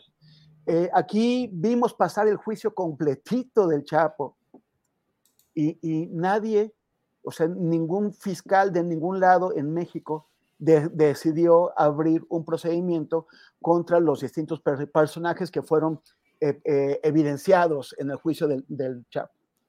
Y, hay que preguntarnos, pues bueno, ya pues con este fiscal, el, señor de las pantuflas, Gers Manero, eh, con este eh, fiscal hay que preguntarnos quién va a abrir un procedimiento contra las personas que sean nombradas en el juicio de García Luna. O sea, no va a ser, eh, ya, o sea, no solo Calderón, no, no solamente Fox, sino el montón de funcionarios involucrados en todos estos crímenes a lo largo de años. Y son crímenes de primer nivel, o sea, lo que los testimonios iniciales, aunque no aporten tantas pruebas como quisiéramos. Bueno, es un juicio que apenas está empezando, que, durará un montón, pero ya eh, nos están pintando un panorama de extrema violencia, de, asesinatos, en los que, o sea, no, no puede ser que, que, los, que los pares de, de, García Luna en ese momento, que los superiores de García Luna no se dieron cuenta de que García Luna estaba totalmente metido en todos estos crímenes en, toda esta maquinaria de, impunidad. El tema es que mientras no tengamos una fiscalía que sirva para algo, eh, más allá de, resolver los, las, las, broncas y los caprichos del fiscal, pues no podemos esperar que cambie nada en este país en términos de justicia. Temoris, gracias. Muchos comentarios aquí de que dónde quedó Temoris Greco, quién es el joven que entró en su lugar, que lo regresen, de todo tipo de comentarios con el rejuvenecido Temoris Greco. Oye, eh? Arturo, ahí andas, Temoris, ahí andas en los comentarios, muchos que están por ahí señalando. La verdad es que soy mi hermano. Eres, eres tu hermano. Eres ¿Y piensan igual tú y tu hermano o diferente? Este, no, no, mi hermano sí es más inteligente. Ah, muy bien, muy bien, Temoris. Arturo, em, otro tema que es el de la vida política interna de México, pues pareciera tener en estos momentos en una situación de mucha discusión polémica y eventualmente dificultad fuerte a Claudia Sheinbaum a partir de la situación del metro de la Ciudad de México. Es muy difícil saber sabotaje o ineficacia en temas de mantenimiento, refacciones y demás. ¿Cómo has ido viendo este tema en sí mismo, lo del metro, y sus implicaciones políticas hacia Claudia Sheinbaum, y no sé si también para Miguel Ángel Mancera, y no sé si también para Marcelo Ebrard? Arturo. Pues, híjole, es un, tema este, que, ah, bueno, eh, como la mayoría de los asuntos eh, en la discusión pública, de estos tiempos nos eh, saca de lo auténticamente importante porque eh, pues en todo gravita la sucesión presidencial de 2024. Y naturalmente, cuando hay simpatías y antipatías por alguien que está en un proceso eh, sucesorio como el que, eh, en el que está Claudia Sheinbaum, pues eh, las posiciones se polarizan políticamente, dejando de lado los aspectos que me parece que son fundamentales, como lo es, primero y antes que nada, pues la seguridad de muchísimas personas que transitan diariamente por esta ciudad eh, en el sistema metro. y para continuar, eh, aquello que tiene que ver con eh, las investigaciones técnicas, científicas, que nos permitan dilucidar y, comprender, no solo a nosotros como ciudadanos, sino también a, los aparatos de justicia administrativa y en su caso penal, aquellas responsabilidades eh, de quienes eh, pues eh, han estado a cargo de este sistema y que de manera directa pues podrían haber influenciado su deterioro. Y finalmente diría que me parece que en mucho este tipo de debates, si por un lado no resuelven y, y sí tienen un, un, altísimo grado de politización, por el otro, nos colocan frente a, eh, eh, falsos debates o debates que surgen a partir de falsas divisas, ¿no? Eh, por ejemplo, hablamos de sabotaje y yo no es que personalmente descarte las posibilidades de un sabotaje. fíjate, en, octubre dimos a conocer, ya se me movió todo aquí otra vez. no, está bien. Dimos a conocer Dimos a conocer el, eh, publicamos en el Coahuilense el documental Puente Moreno, que no hemos encontrado plataforma, pero bueno, eh, eh, se dio, el día de ayer cargamos a, las plataformas sonoras, a Spotify, SoundCloud, Apple Music, etcétera, la, la versión del podcast como serie documental. Y, una de las cosas, eh, les platico muy brevemente, no por, no por promoción, sino porque creo que es, eh, vale la pena observar el pasado para ver cómo pueden ocurrir situaciones en el presente. Eh, el documental acredita, entre otras cosas, que a lo largo de 1972 hubo una serie de sabotajes en el contexto de un conflicto que se había gestado en el sector ferrocarrilero entre, por una parte, la dirección general que intentaba implementar una serie de reformas, eh, el sindicato Charro, de, que, bueno, pues del propio sindicato ferrocarrilero viene el nombre de Charro, este, y en tercer lugar, la, el resurgimiento ese año del movimiento vallejista eh, en, el sindicato ferrocarrilero, porque hay que recordar que, que Demetrio Vallejo sale en 1971 de la, de la cárcel eh, a mediados finales del 71, eh, en, aquellas amnistías que se dieron también a, los muchachos del 68, eh, sale y a diferencia de Valentín Campa, por ejemplo, que Valentín pues se repliega un poco, se modera y, trata de articular una lucha política eh, por la vía partidista, digámoslo así, más eh, eh, menos contestataria, Demetrio Vallejo se va a organizar, a retomar los pues aquellos simpatizantes y a retomar la organización de su movimiento en las secciones sindicales. Y entonces en ese contexto se dan una serie de sabotajes. tiempo después, eh, el director de, ferrocarriles eh, informa que estos sabotajes pues tenían el propósito de perjudicar su imagen eh, claro. que estaba implementando reformas que afectaban al sindicato. Entonces, que los sabotajes son posibles, que los pueden implementar los trabajadores y que pueden eh, tener consecuencias fatales, por supuesto que es así, en México ha ocurrido eh, en, en, otros momentos. Lo que creo es que el día de hoy no existen evidencias contundentes para asegurar que lo que ha venido pasando con el sistema metro sea un sabotaje. Y del otro lado, tenemos eh, esta, eh, me parece que excesiva eh, carga sobre la jefa de gobierno como si ella estuviera operando directamente sobre el metro, sí hay un cuestionamiento y una responsabilidad política y eso lo hemos abordado en diferentes oportunidades, eh, porque bueno, pues de ella depende la forma en la que se presupuestan las cosas, ella está al frente de una administración, pero me parece que eh, el exceso en la crítica, el señalamiento y las falsas divisas, pues más allá de buscar la verdad o la justicia, están procurando perjudicar su carrera hacia la presidencia. Entonces, esas serían grandes rasgos. Gracias, Arturo. Eh, Daniela Barragán, ¿cómo ves el tema, la evolución de este tema del metro y el impacto en la precandidatura de Claudia Sheinbaum? Pues es que, eh, no sé, son como eh, varias partes ya. primero, creo que empieza mal el, tema del metro, sobre todo porque hay que recordar que a Claudia Sheinbaum le agarra fuera y eh, venía como eh, de toda esta eh, crítica por los espectaculares que le ponen sus compañeros del partido, entonces estaba moviendo mucho lo de, lo de su pre-campaña y luego el accidente de la línea 3 le agarra en campaña hablando de, de unas políticas y el buen funcionamiento de políticas públicas en Michoacán.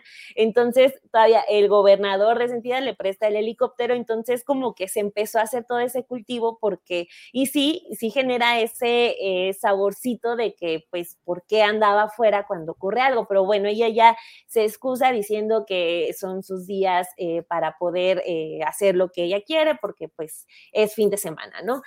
pero creo que en este acelere por demostrar que se trata de un sabotaje, también ella está equivocándose. Y este el tema que sacó, no sé bien el nombre del colega, es un periodista de, de esta plataforma en más, eh, no si digo bien el nombre, pero este, hablan con la mujer, por ejemplo, que es la primera detenida después del, eh, del, anuncio de que hay anomalías y actos fuera de lo normal en el metro.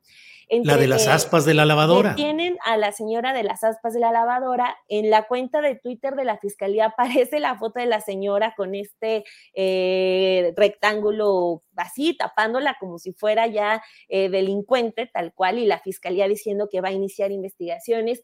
Esta señora cuenta a, a, Enmas que pues se le cayeron por error, que porque, o sea, ella se dedica a lavar, iba a lavar unas cobijas, le recomendaron que fuera a comprar esas aspas, va a comprarlas, su hijo venía cargando las aspas, el hijo ya estando en el metro le dice, me voy a quitar la sudadera, detenes, detén las aspas, a ella se le resbalan y pues termina hasta en el penal, o sea, y ya hasta ahorita, eh, el día de ayer, si no me equivoco, ya sale la fiscalía a decir que ya va a desestimar todas las acusaciones contra, contra esta señora y es o sea, y uno se pone a pensar de si es realmente necesario llegar a ese, a ese tipo de extremos, o sea, de, por este asunto de demostrar que en realidad hay un sabotaje, eh, pues meter a una persona a, un reclusorio. Entonces, eh, yo creo que también es un asunto de comunicación. Por ejemplo, el viernes, que fue la conferencia de prensa ahí en, en la jefatura de gobierno, ya sale, por ejemplo, el secretario Sandoval a decir, no, pues es que sí, de los vagones que se separaron de un mismo tren, este, eh, fueron unos tornillos que a fuerza alguien los tuvo que haber este, zafado. Una persona, manos humanas, tuvieron que haberlo zafado. O sea, no fue un accidente a lo mejor yo creo que eh, eh, el acelere se tiene que detener en el gobierno de la Ciudad de México, porque creo que son ellos los que están eh, más desesperados por demostrar que todo lo que está ocurriendo en el metro no es su culpa, que sí realmente está pasando algo fuera de lo normal. Ahora, entrando en eso, en ese punto, creo que también han sido muy cautelosos con el papel del sindicato.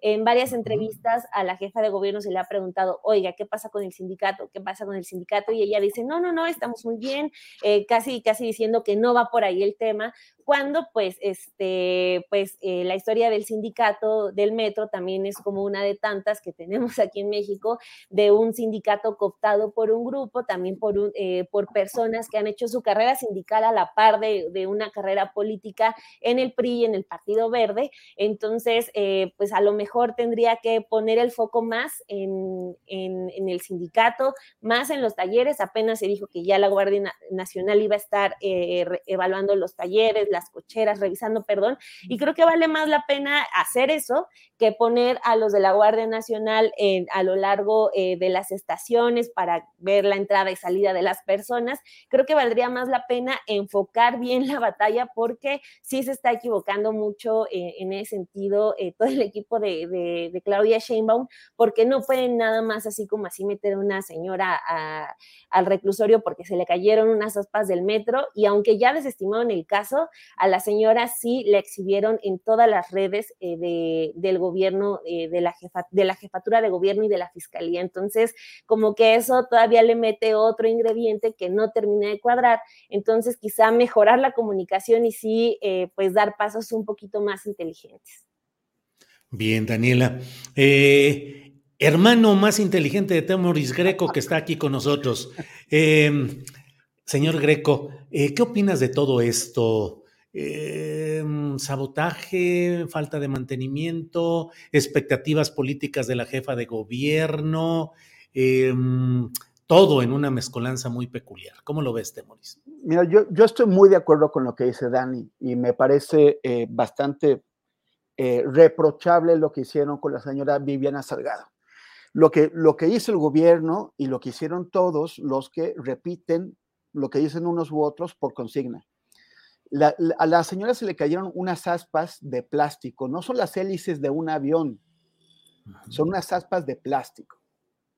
Pero para muchísima gente, en redes y por todos lados, ya era la demostración final e inapelable de un, de un, de un sabotaje. Y además de que la señora se merecía un, el, todo el peso de la ley eh, si les hubiera pasado a ellos, o sea, yo he tirado cosas al, a, o no, no, he tirado, se me han caído cosas al metro en dos ocasiones, unos lentes una vez y otro, bueno, pues ya se imaginarán hace cuánto tiempo pasó un Walkman, ¿no? Un Walkman que es el abuelito mm. del iPod, que, que, que, es el abuelito del, de los teléfonos de ahora. Ese Walkman es una cajita que trae sí. pues un cassette y tiene, bot y tiene botones. Si Como la mitad de un ladrillo, digamos, en aquellos la tiempos. De un ladrillo. Si uh -huh. se me hubiera caído un, un, un, Walkman. Ese día, el mismo día que, que entró la, la, Guardia Nacional y que estaba la paranoia a todo, yo hubiera podido pasar como la señora Salgado dos noches en una cárcel. Y mi imagen hubiera aparecido por todos lados y la gente estaría segura, pero más allá de cualquier duda, de que yo soy parte de una operación de, de, de sabotaje que acaba matando gente en el metro, como uh -huh. fue el caso de la joven Yaretsi. Entonces sí, hace falta que se, que se relajen porque hay, hay, eh, hay, hay, hay, evidencias. Eh, Salvador Frausto presentó un, un, reportaje muy, muy interesante el viernes pas pasado sí. eh, don, que eh, apunta a que podría haber, o sea, a, genera sospechas sobre Fernando Espino, el, el, el líder sindical eterno, de, eh, mafioso, peligrosísimo del metro. pero eso es, es, una, es una pista, o sea, es, es uno de los, de, los, de los lugares hacia donde tenemos que mirar. No demuestra absolutamente nada. Y hay que preguntarse, ¿a quién le conviene el sabotaje en el metro? Porque se dice, bueno, es la oposición, pero ¿quién es la oposición? La oposición es un, es un monolito, la oposición tiene un solo jefe, la, la, la oposición siempre, siempre, actúa igual. Una de las, de las causas por, por las que la oposición nomás no funciona es porque no, no, no solamente tienen eh, intereses con, eh, eh, que a veces no son compatibles, sino que a veces son contradictorios y compiten entre ellos. Entonces, ¿quién, ¿quién dentro de la oposición podría beneficiarse de, un supuesto sabotaje si es que efectivamente está, está pasando? Eh, podría, ¿Es Alito o es Marco Cortés o es el, cacique mafioso de Coajimalpa Adrián Rubalcaba, a, quien por cierto el diputado de, Morena acaba de invitar a incorporarse a Morena, pero él podría tratar de, descarrilar en la oposición la candidatura que se, supuestamente le, le, van a dar al PAN. O sea, ¿cuántos intereses puede haber? Puede haber intereses que ni siquiera son partidistas, solamente a, a, río revuelto ganancia de pescadores. O sea, no podemos, nadie puede estar seguro de qué es lo que está pasando, de en qué medida realmente hay algún tipo de actos malintencionados y qué tanto corresponde efectivamente a la falta de mantenimiento del metro. Porque por más que digan que, que tiene el presupuesto suficiente, no lo tienen. Y eso lo hemos estado viendo. Hace eh, media hora me, viajé en metro, me bajé en la estación Chilpancingo y solamente para poder comentarlo aquí, me fijé en las cuatro escaleras mecánicas que te sacan de, de, esas, de esa estación y ninguna funciona. ¿Por qué no funciona? Por mantenimiento, porque están ahorrando. Si están ahorrando, y no pueden mantener funcionando las, las, las escaleras que en todo el resto de mi vida yo siempre vi trabajando. Entonces, ¿hay, hay presupuesto suficiente o no? Evidentemente no lo tiene. Es, e, en, todo caso, ante la falta de evidencias reales, sólidas que, que tenemos, que nos hacen falta, la, la última palabra la, la, debe tener la Fiscalía de la, de la Ciudad de México. Pues este no es una fiscalía como, por ejemplo, como la de Morelos, en donde el fiscal de Morelos está abiertamente en la oposición contra el gobernador de Morelos, los dos impresentables. Pero no, esa es una fiscalía que está totalmente en sintonía con la jefatura de gobierno. Una fiscalía que al menos en el caso de la, de la señora Salgado finalmente actuó de manera responsable y retiró los cargos. Y ya, y, ya, ya, ya vio que no, ella pese a toda la gente que anduvo diciendo que la señora Salgado era responsable, era la culpable, ya la fiscalía les dijo, ¿qué creen?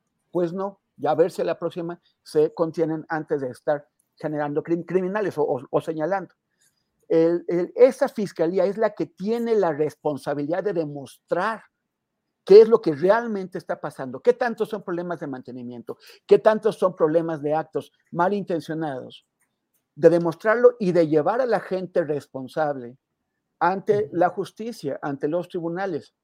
Porque si alguien efectivamente está intentando crear caos y ayer se intoxicó gente en Barranca del Muerto y la semana anterior una muchacha murió horriblemente aplastada por dos vagones. Esto es imperdonable.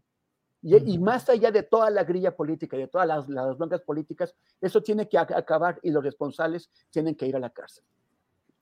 Temoris.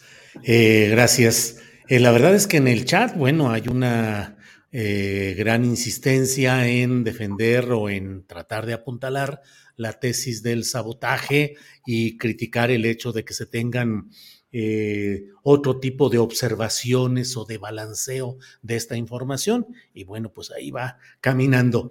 Arturo Rodríguez, Arturo, mmm, el INE dice que está en riesgo la elección de 2024 debido al plan B electoral, a las restricciones presupuestales. Eh, la narrativa de los opositores en este momento parece estar muy sincronizada en el sentido de que vamos caminando inexorablemente hacia el abismo en lo económico, lo político, el acribillamiento de la democracia, el inicio de la dictadura. ¿Cómo vas viendo los tiempos políticos? En este 2023 en el cual probablemente estarán ya los eh, precandidatos o los candidatos presidenciales de los partidos a finales de este año. ¿Cómo vas viendo este año oposición y eh, eh, la corriente llamada cuarta transformación?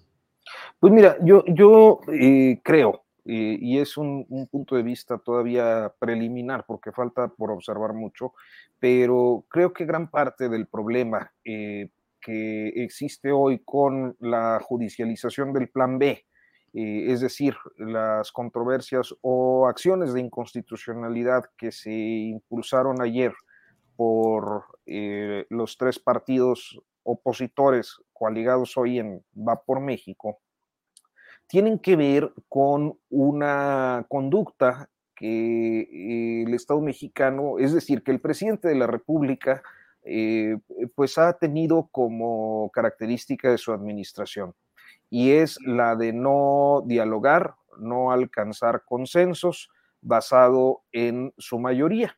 Eh, y claro, lo puede hacer para eso tiene mayoría, según, según podemos observar, pero me parece que cuando logras construir algunas cosas eh, con tus oposiciones en el ideal democrático, pues eh, reduces las condiciones de conflictividad como las que eh, vivimos el día de hoy. Pero me parece que ese es el propósito, que el conflicto surja, porque muchas de las cuestiones que tanto los partidos de oposición como pues un sector de los consejeros del Instituto Nacional Electoral arguyen como un problema son eh, de suyo impopulares.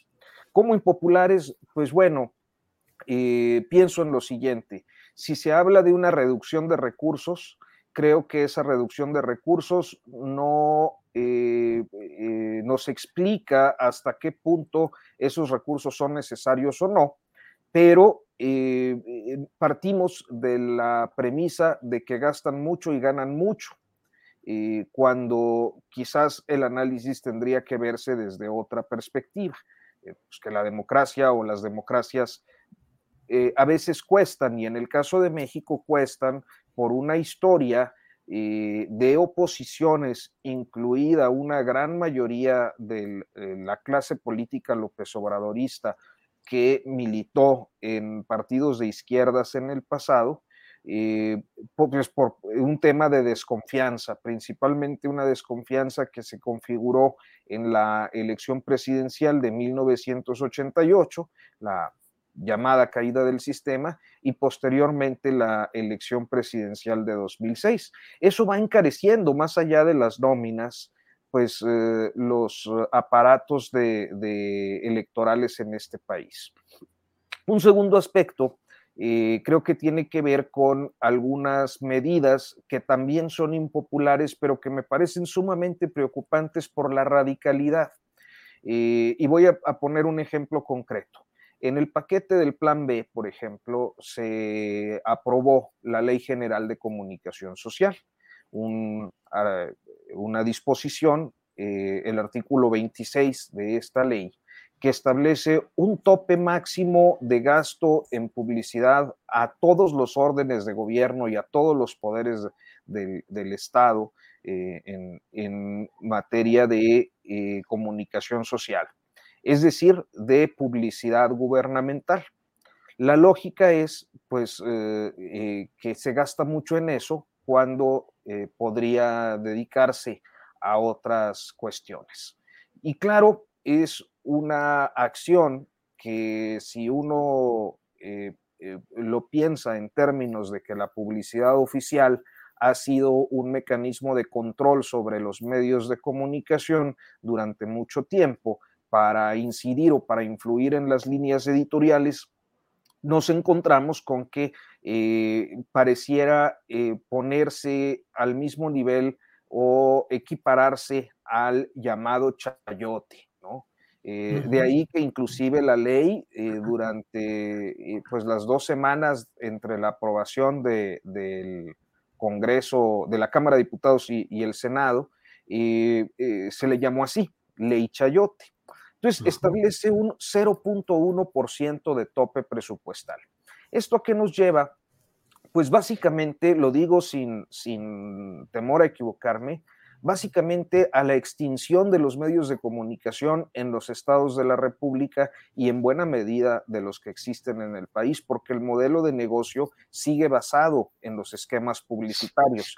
Y los esquemas publicitarios entraron en crisis desde hace tiempo porque lo digital que, además es muy barato y se puede sectorizar y se puede georreferenciar, pues eh, eh, desplaza a, la a, los medios de comunicación como un vehículo de publicidad.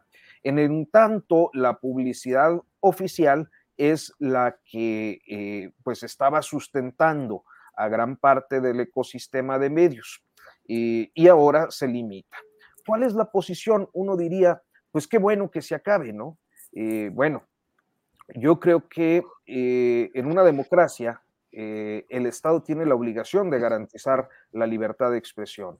Y con esto quiero decir que podrían revisarse esquemas en los que pudieran existir eh, presupuestos destinados al fortalecimiento de los medios de comunicación, ya sea por la vía de la publicidad equitativa, justa, bien distribuida, eh, con probanza de eficacia, entre, otras, entre otros factores, como a través de fondos, como sucede, por ejemplo, en, Francia, ¿no? donde existen fondos específicos para los medios de comunicación, porque el Estado dice tenemos que garantizar la libertad de expresión y esto se hace transparente y se hace a través de una serie de reglas, pero aquí no, es la extinción. Entonces, eh, creo que en el debate hay temas que tuvieron que haberse tocado de fondo, que tuvieron que haberse discutido, que tuvieron que haberse consensuado, eh, pero bueno, fue un, un golpe sobre la mesa, la imposición de una reforma electoral que nos permite tener, claro, algunos puntos de vista muy críticos y otros posiblemente extrapolados, como esta falacia de la dictadura. Yo no veo una dictadura, pero sí veo que hay una falta de consensos para la construcción o para eh, el avance eh, o el mejoramiento del sistema electoral mexicano y eso es lo que tiene ahorita el debate, eh, pues como lo tiene y las acciones en materia constitucional como están. Bien, Arturo. Son las 2 de la tarde con 48 minutos. Eh, vamos a, una, a, la parte final de nuestro programa. Daniela Barragán, sobre cuál algún tema que quieras poner, postrecito, que ya sabes que a veces son amargos los postrecitos aquí, pero de todo se vale. Daniela, por favor. A ver, eh, postrecito, yo creo que era un tema que ya no eh, logró entrar en la, en la, lista, pero que sí estaba, que era eh, lo de Marilena Ríos. Este, la liberación, bueno, la, la prisión domiciliaria para su agresor intelectual. Este, pues bueno, poner la atención siempre es como eh, nos faltan ojos, nos falta tiempo, nos faltan manos para atender todos los casos de agresiones a mujeres, pero bueno, eh, atendiendo al que está, afortunadamente llega incluso el día de hoy a la mañanera el tema de esta decisión eh, del juez de liberar a este agresor, a este eh, que intentó pues matar a, Marilena Ríos, hay que decirlo así.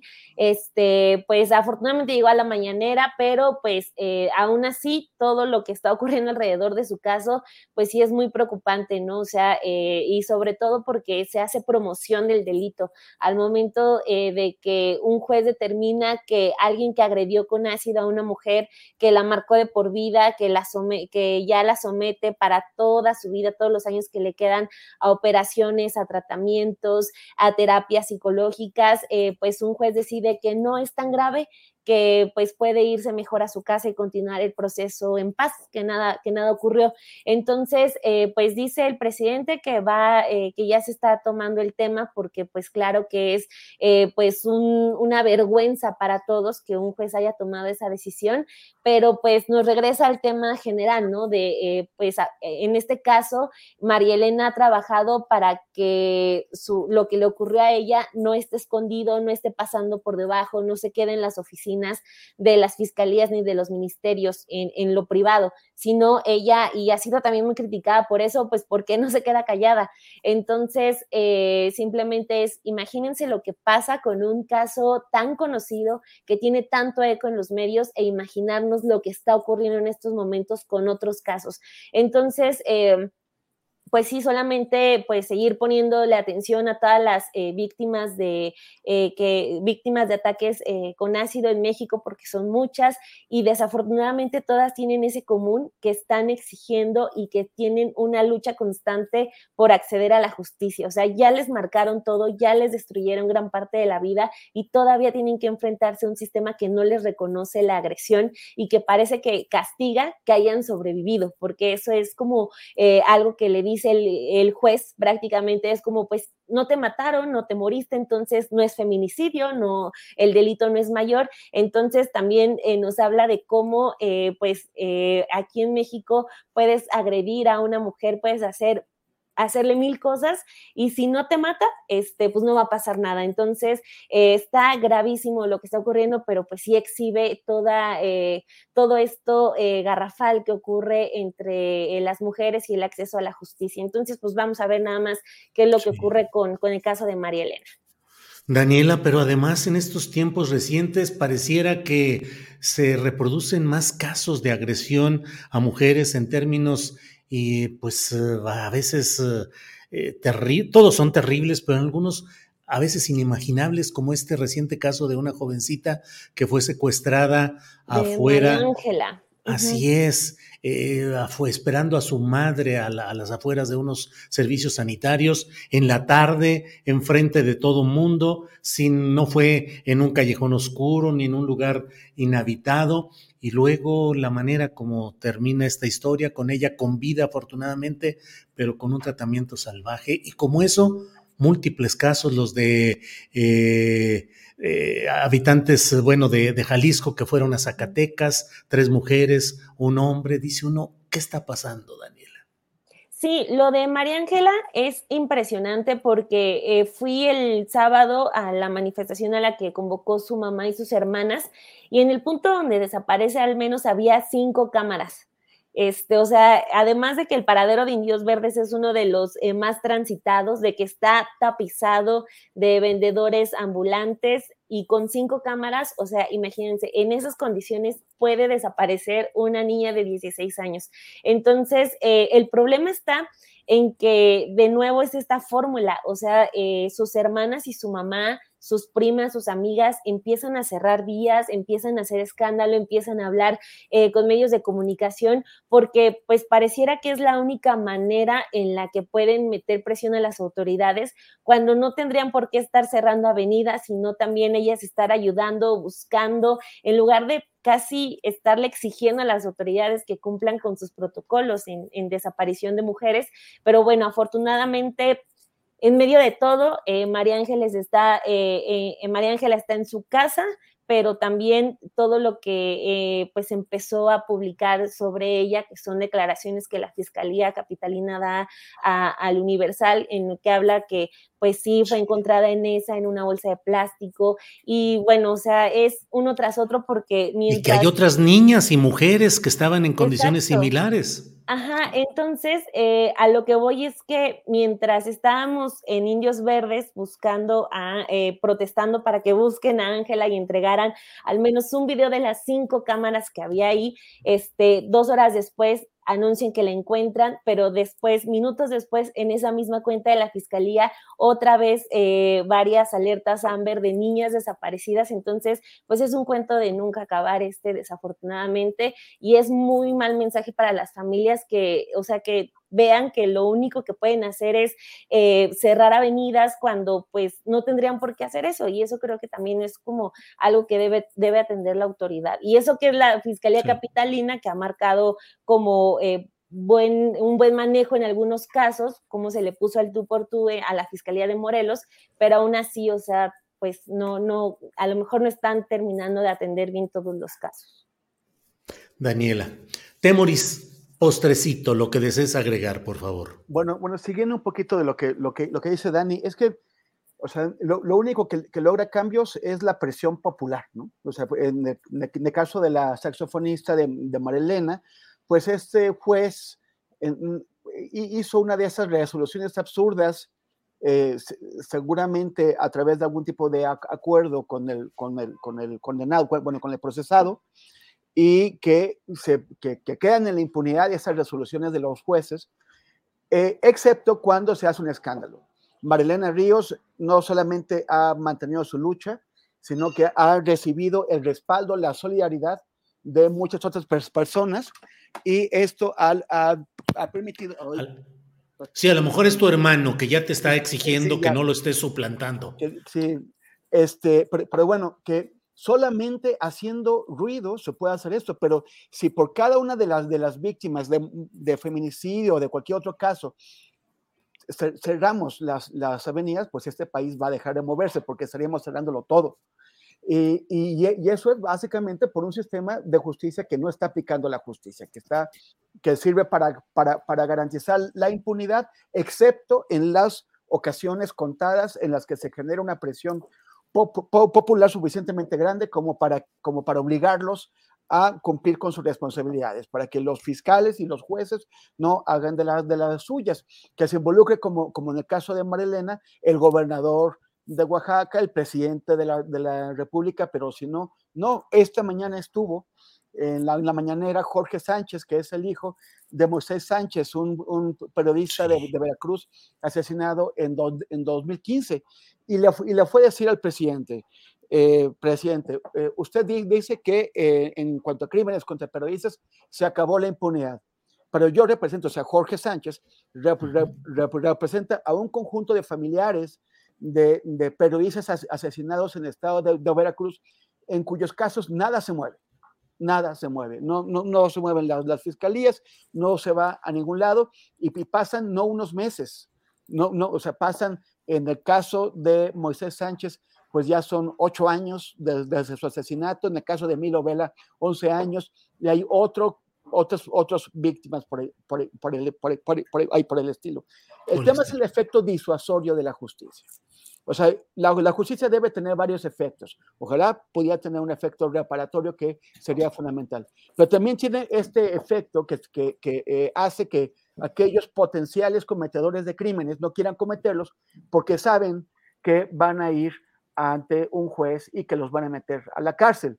Pero cuando esto no ocurre, cuando, por ejemplo, eh, la publicación que presentó hoy Jorge Sánchez ante el presidente es una publicación que menciona todos estos casos y se llama 98%. El nombre de esta publicación, 98%, es porque hay un 98% de impunidad en, solamente en casos de crímenes contra periodistas. Hablemos de la impunidad en, feminicidios y y en otros casos. Cuando un potencial cometedor de crímenes sabe que él tiene un 98% de, de, de, chance de, salirse con la suya, no existe efecto disuasorio. Sabe que, que, va a, matar o va a herir o va a um, embarrar a una mujer con ácido y que no va a ir a la, a la cárcel. Eso se tiene que acabar. Pero de nuevo, con este fiscal que, que tenemos, con esas fiscalías porque no solamente la cabeza, no solamente este fiscal displicente que tenemos, sino fiscalías que no están hechas para procesar los casos de manera diligente y transparente, sino para que uno vaya y se presente ante los fiscales y trate de comprar un trato favorable por parte de, las fiscalías. Bien, Temoris. Eh, don Arturo Rodríguez, le toca a usted cerrar, por favor, esta mesa con el postrecito que usted desee colocar. Pues no, creo que ya no, hoy, hoy sí creo que se me acabó Ya dejamos el changarro cerrado, ¿qué, Arturo? Eh, sí, ¿Eh? ya, este, no, me, a mí, mira, yo lo he repetido en, en, diferentes oportunidades, pero quizás no me doy a entender porque siempre salgo regañado por decir esto, pero yo sigo, yo sigo sin concebir cómo eh, alguien es eh, o tiene la premeditación y la, eh, decisión de agredir a una persona eh, y concretamente a una mujer con ácido, veo que, porque pues he visto algunas cosas, leído y veo que los ataques pues se han incrementado en México, que a partir de este caso que ya nos, nos planteaba Daniela Barragán hace un momento y que bueno, ha estado en boca de todos desde hace unos días. Este, y, yo la verdad es que, eh, o sea, supongo que debe haber algunas explicaciones, eh, eh, pues desde la psiquiatría o, la, conducta. pero no, no, sé, a mí me sigue pareciendo algo absolutamente fuera de, de cualquier como todo tipo de agresión, por supuesto, pero es que es, esta, eh, o sea, eh, idea de dejar a alguien marcado de por vida por, por, por, no sé por qué, porque en ocasiones he visto que estos ataques también se dan como, como de manera aleatoria, o sea, me parece una, una brutalidad y una, no, sé, ya no quiero decir más porque luego siempre me regañan así, que como que no sea pendejo, pues no sabe que es por tal cosa, bueno, perdone usted, no sé, no entiendo, pero, pero insisto, es, es, eh, a mí me parece completamente fuera de todo raciocinio y, humanidad. Este, y dicho eso, ya para cerrar, este, decir que ya sé que Temoris Greco ha asignado un contrato para el remake de Mirada de Mujer y hará el papel que en el pasado hacía don Fernando Luján. Órale. Dale, Temoris, ya te cachamos. Confiésalo ya. Qué, bueno, qué, qué, qué, elogio, qué elogio, qué bien. Muchas gracias, Arturo, ¿qué te invito? Vamos. Muy bien. Pues muchas gracias. Gracias a los tres. Dani, muchas gracias. Buenas tardes. Muchas gracias, Julio, y un saludo a Adriana Buentello por la invitación. Y solamente decir de lo que comentaba Arturo, de que no hay palabras para describir esas personas, pues es un buen síntoma porque así no lo normalizamos, ¿no? O sea, el no poder describir a una persona que sea capaz de atacar con ácido a alguien nos habla de que nunca lo vamos a aceptar como algo normal dentro de la sociedad, así que así que siga siendo indescriptible lo que ocurra con, en la mente de esos señores, pero bueno, muchas gracias por la invitación, un placer como siempre, Temoris, Rodríguez, eh, Temoris Arturo, maestrazos, gracias. Bien, Daniela. Arturo, gracias. Y bueno, aquí afiliados a ese club de los pentontos, porque luego lo que opinamos y decimos sobra la gente que dice, ah, pero qué pendejos son estos cuates o este cuate, porque no entiende cuál es la profundidad. Pues sigamos en este en este doctorado en pendejología, si fuera necesario, Arturo. Gracias. Sí, sí, sí. Muchas gracias, Julio. Como siempre, un privilegio. Este, Dani, un gusto verte de nuevo. Este, Temoris Greco. Y bueno, pues un saludo a Arnoldo Cuellar, ande en lo que ande. Seguramente nos sorprenderá en unos días con algún notón. Anda, sí, sí. Sí anda en asuntos personales, que le enviamos efectivamente un gran abrazo a Arnoldo Cuellar. Temoris, Temoris, al rejuvenecido Temoris Greco. Gracias, buenas pues, tardes. Pues, yo, pues yo por eso que dices, ya, ya dejo, el, dejo el periodismo y me voy a, la, al, hacer mirada de mujer, al fin y al cabo, si alguien dice eh, tonterías, pues será culpa del guionista, yo nada más a, repetir. Oye, este Daniela, es que luego aquí dicen que salvo el moderador o conductor, es la mesa de los guapos, porque Arnoldo Cuellar, Arturo Rodríguez, Temoris Greco levantan suspiros, Daniela. De verdad, yo no lo iba a decir, pero hace rato que me metí a los comentarios, sí dije, órale, como que sí andan muy piropeados aquí, ¿eh? Oye, Dani, Dani, no, pero no, no viste en, tu primera intervención, alguien estaba poniendo, Dani, te amo, Dani, te amo. bueno, bueno, no, no, sin duda, sin duda, Dani. Bueno, pues muchas gracias. Nada más comentar, porque se me quedó ahí. Este, el, tema que esta niña, la que, la que, la, de paradero de, de Ellos Verdes, dice, o sea, yo no era la única, tal vez solamente el ruido que hicieron sus, familiares la salvaron, pero eh, había otras niñas, ¿qué está haciendo? O sea, ¿por qué la autoridad no ha informado qué está haciendo eh, al respecto? ¿Cómo es que pueden actuar con esa impunidad? Tuvo este, esta operación de, de ruido, de exigencia, de presión que hicieron los familiares, la salvó, pero también pudo haberla matado, porque también sus captores pudieron haber pensado, no, mira, esto es un problema, vamos a deshacernos de ella. Es como, como, es muy difícil esto, ¿qué es lo que están haciendo? Y también recordar que Alan Flores del escenario calentano sigue desaparecido en, Guerrero, que los, las personas ya, ya dejaron libre a otro que, del que no sabíamos que también está. O sea, ya, ya son tres que han dejado en libertad falta eh, Alan Flores, pero los dejaron en libertad sin intervención de las autoridades. A pesar de todo el ruido que se ha hecho, las autoridades de Guerrero parece que andan mirando o quién sabe qué es lo que están haciendo. Pero bueno, ya, ahora sí, muchas gracias, síganos en redes, arroba Temoris en Instagram y en Twitter y facebook.com diagonal Temoris. Dani, Arturo, Julio, gracias. Muchas, espero que a la próxima o en unas dos semanas regrese mi, mi hermanito el mayor. Tu hermanito el mayor es un hombre de edad, hay que tratarlo con mucho respeto. Arnaldo Cuellar. Bueno, si no, gracias. Si no, nos invitas aunque sea de extras. Sí, Muy sí, bien, bueno, bueno. O, a la, producción ahí a, las, fiestas.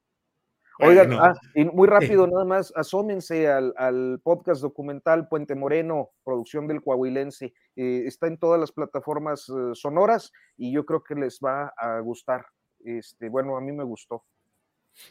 Eso ya es garantía, ya es buena recomendación. Daniel Arturo Temoris, gracias, nos vemos pronto. Hasta luego. Gracias.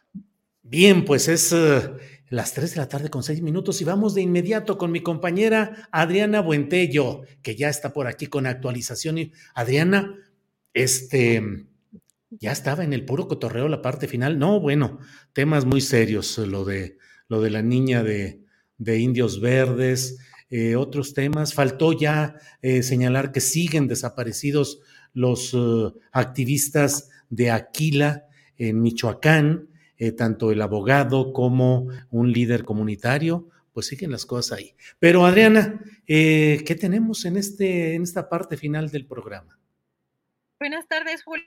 Pues sí, con esa información muy complicada y, en estos días eh, con, mucha, con mucho movimiento informativo. Julio, pues para cerrar el programa y saludando además con mucho cariño a toda la audiencia en esta parte final del programa, hay eh, datos importantes. El Instituto Nacional Electoral, por un lado, eh, ya ordenó a Mario Delgado, el presidente del Comité Ejecutivo Nacional de Morena, y al propio partido que cese este envío o esta difusión de una carta que también dimos a conocer hace algunos días que promueve la legalización de eventos antes del inicio formal del proceso electoral federal 2024, de acuerdo a lo que dice este comunicado, Julio, porque promueve eh, este, esta carta que era para promover a las corcholatas, a las demás corcholatas, señala este comunicado, Julio, que podría constituir un uso indebido de recursos públicos, actos anticipados de campaña y la injerencia de personas servidoras públicas. También exhortó a los gobernadores emanados de Morena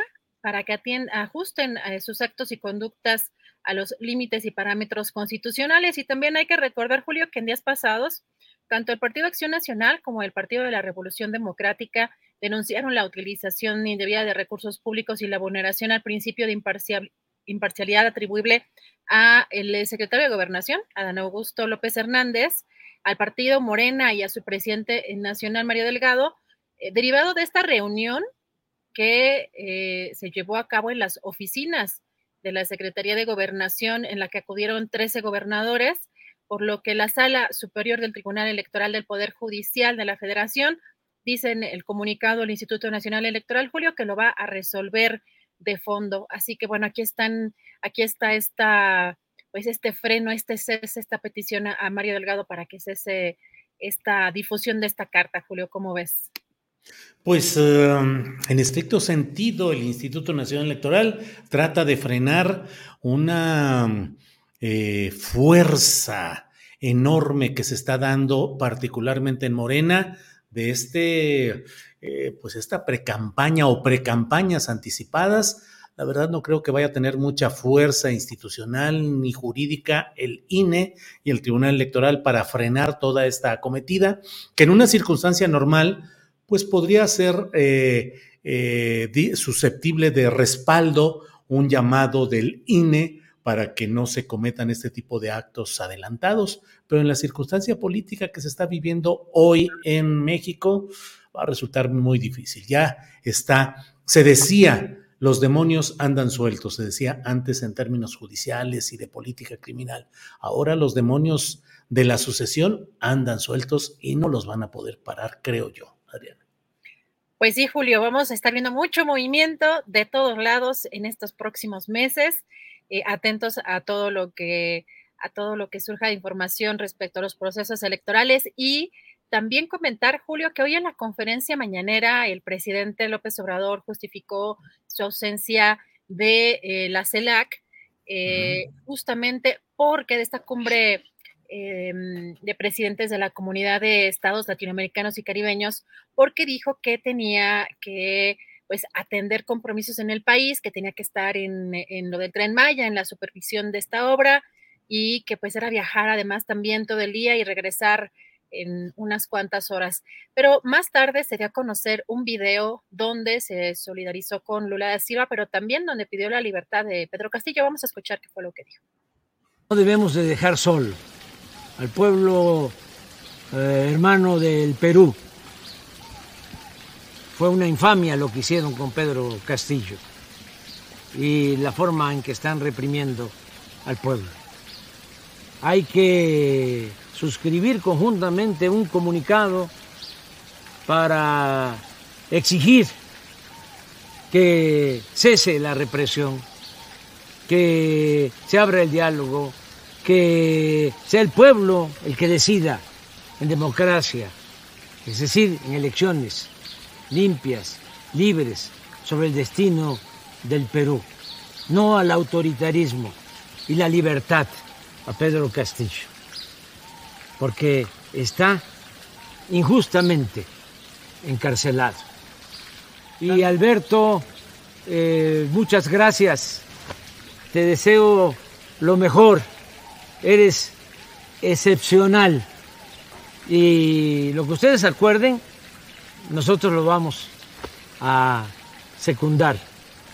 Nosotros apoyamos la resolución de la CELAC.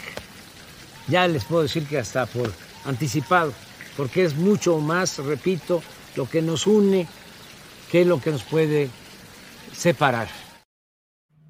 Pues una muy buena postura del presidente López Obrador de apoyar lo que ahí se resuelva, porque realmente hay una integración de poderes en Latinoamérica de la cual no puede estar eh, fuera México. Y fíjate, Adriana, que junto con la CELAC oficial se realizó eh, una que le han llamado CELAC social.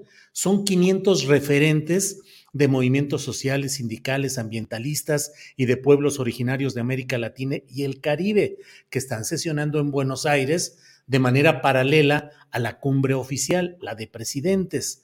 Leo lo que ha escrito, lo que se ha escrito en página 12, este diario argentino, porque elaboraron un documento en el que dicen hay que frenar el nuevo plan Cóndor en la región.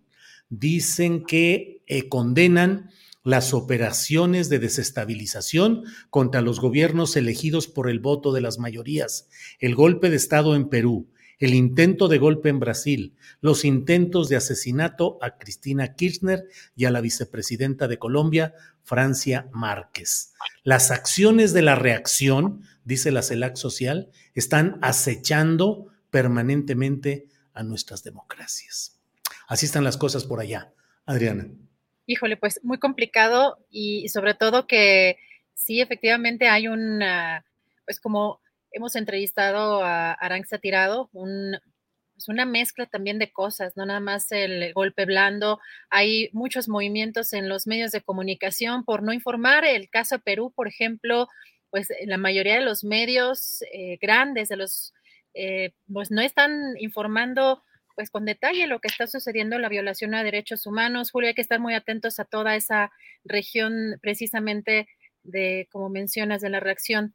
Y también pues comentar, Julio, finalmente nada más para cerrar, que ayer el, rector de la UNAM, Enrique Graue, eh, recibió el doctorado honoris causa de la Universidad Autónoma de Chihuahua, pero eh, en, esta, en, esta, en este evento dijo que la UNAM no va a actuar precipitadamente en el caso eh, que se siga la ministra Yasmín Esquivel Moza, dijo que abrirá la Casa de Estudios la Universidad Nacional Autónoma de México, un espacio, Julio, para el proceso, eh, para que la alumna pueda, eh, o la exalumna más bien, pueda defenderse y exponer sus alegatos. Así que también estaremos atentos a eso si ocurre, Julio. Sí, Adriana, y antes de cerrar, déjame compartir este video de algo que está pasando en San Luis Potosí, específicamente en La Pila, que es una comunidad eh, pegada, eh, conurbada con la ciudad capital del estado, que es la ciudad de San Luis Potosí. Allí hay una batalla de comuneros y ejidatarios en defensa de sus tierras porque quieren escamotearles o quieren hacerles ahí eh, darles beneficios. Ya sabes lo que hacen las grandes empresas constructoras para tratar de quedarse con esas tierras privilegiadas y hay la intención de quitarles treinta y tantas hectáreas. Eh, hoy hicieron un, uh, un, video enviado al presidente eh, López Obrador que voy a compartir con ustedes porque señalan que las autoridades de la Secretaría de Infraestructura y Comunicaciones y Transportes a, a cargo de Jorge Nuño están recibiendo billete para apoyar el proyecto de los ricos. El sonido está un poquito bajito, así es que Andrés yo creo que va a tener que subirle un poco, pero comparto este video.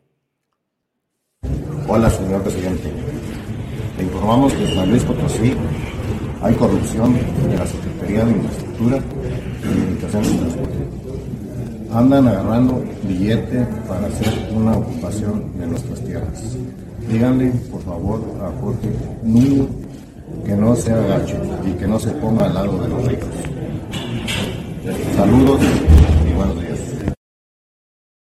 Eso está pasando, es una de las luchas, de las batallas que se están librando en San Luis Potosí en defensa de tierras y ante el acoso de empresas inmobiliarias que sobre todo después de haber perdido la oportunidad de hacer un gran negocio en la Sierra de San Miguelito, pues ahora están buscando extender sus proyectos a otras comunidades que no están protegidas en la Sierra de San Miguelito y creen que ahí pueden esparciendo billetes entre funcionarios, en este caso de la Secretaría de Infraestructura y Comunicaciones y Transportes. Esta secretaría es una secretaría que no le hemos puesto la suficiente atención periodística en cuanto a las muchas acusaciones y señalamientos de irregularidades. Es una institución, acuérdense, la tuvo Gerardo Ruiz Esparza, que fue el hombre de la enorme corrupción en el gobierno de Enrique Peña Nieto, ya fallecido Gerardo Ruiz Esparza, pero esa fue la realidad. Ahí se siguen haciendo muchos negocios.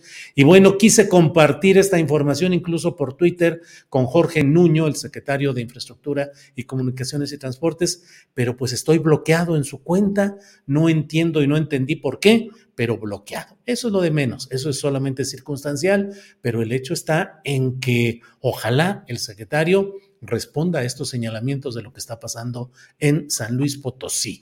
Adriana. Pues no puede bloquear un funcionario a nadie, pues ya está determinado por la Suprema Corte. Sí, habrá, hay que ver si es la cuenta, eh, digamos, personal o es la cuenta oficial, pero es la cuenta en la que todo mundo lo cita y lo menciona, incluso instancias oficiales mencionan esa cuenta arroba Jorge, Jorge Nuno L, arroba Jorge Nuno L es la cuenta y bueno, pues ahí bloqueado. Pero bueno, eso es lo de menos, lo, lo realmente trascendente es, ojalá haya respuesta del secretario de Infraestructura y Comunicaciones y Transportes a lo que está pasando en San Luis Potosí y en otros lugares. En fin, Adriana, pues creo que por este día ya más o menos hemos ido saliendo de la talacha periodística, Adriana pues nos preparamos ya para mañana, ya tenemos algunas cosas eh, pues cocinándose y también ya huele a sopita, Julio, ya para que nos vayamos a comer. Muy bien, muy bien, eso suena muy bien, el que huela a sopita. Gracias a la audiencia, gracias a quienes nos han acompañado, gracias a la tripulación astillero. Nos vemos a las nueve de la noche en una videocharla astillada y mañana en otra emisión de Astillero Informa. Adriana, a la sopita. Provechito, gracias.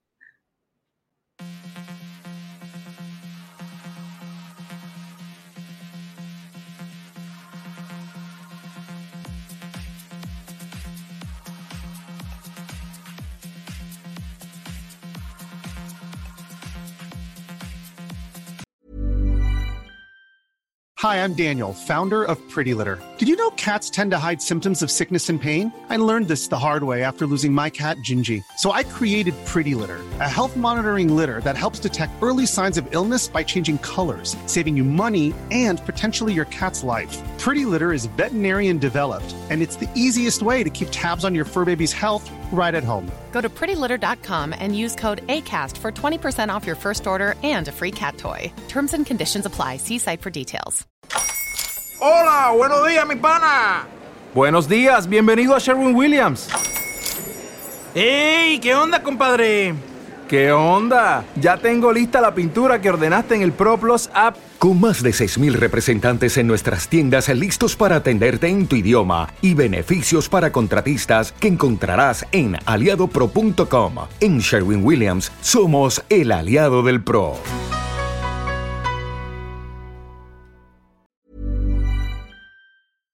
Para que te enteres del próximo noticiero, suscríbete y dale follow en Apple, Spotify, Amazon Music, Google o donde sea que escuches podcast. Te invitamos a visitar nuestra página julioastillero.com.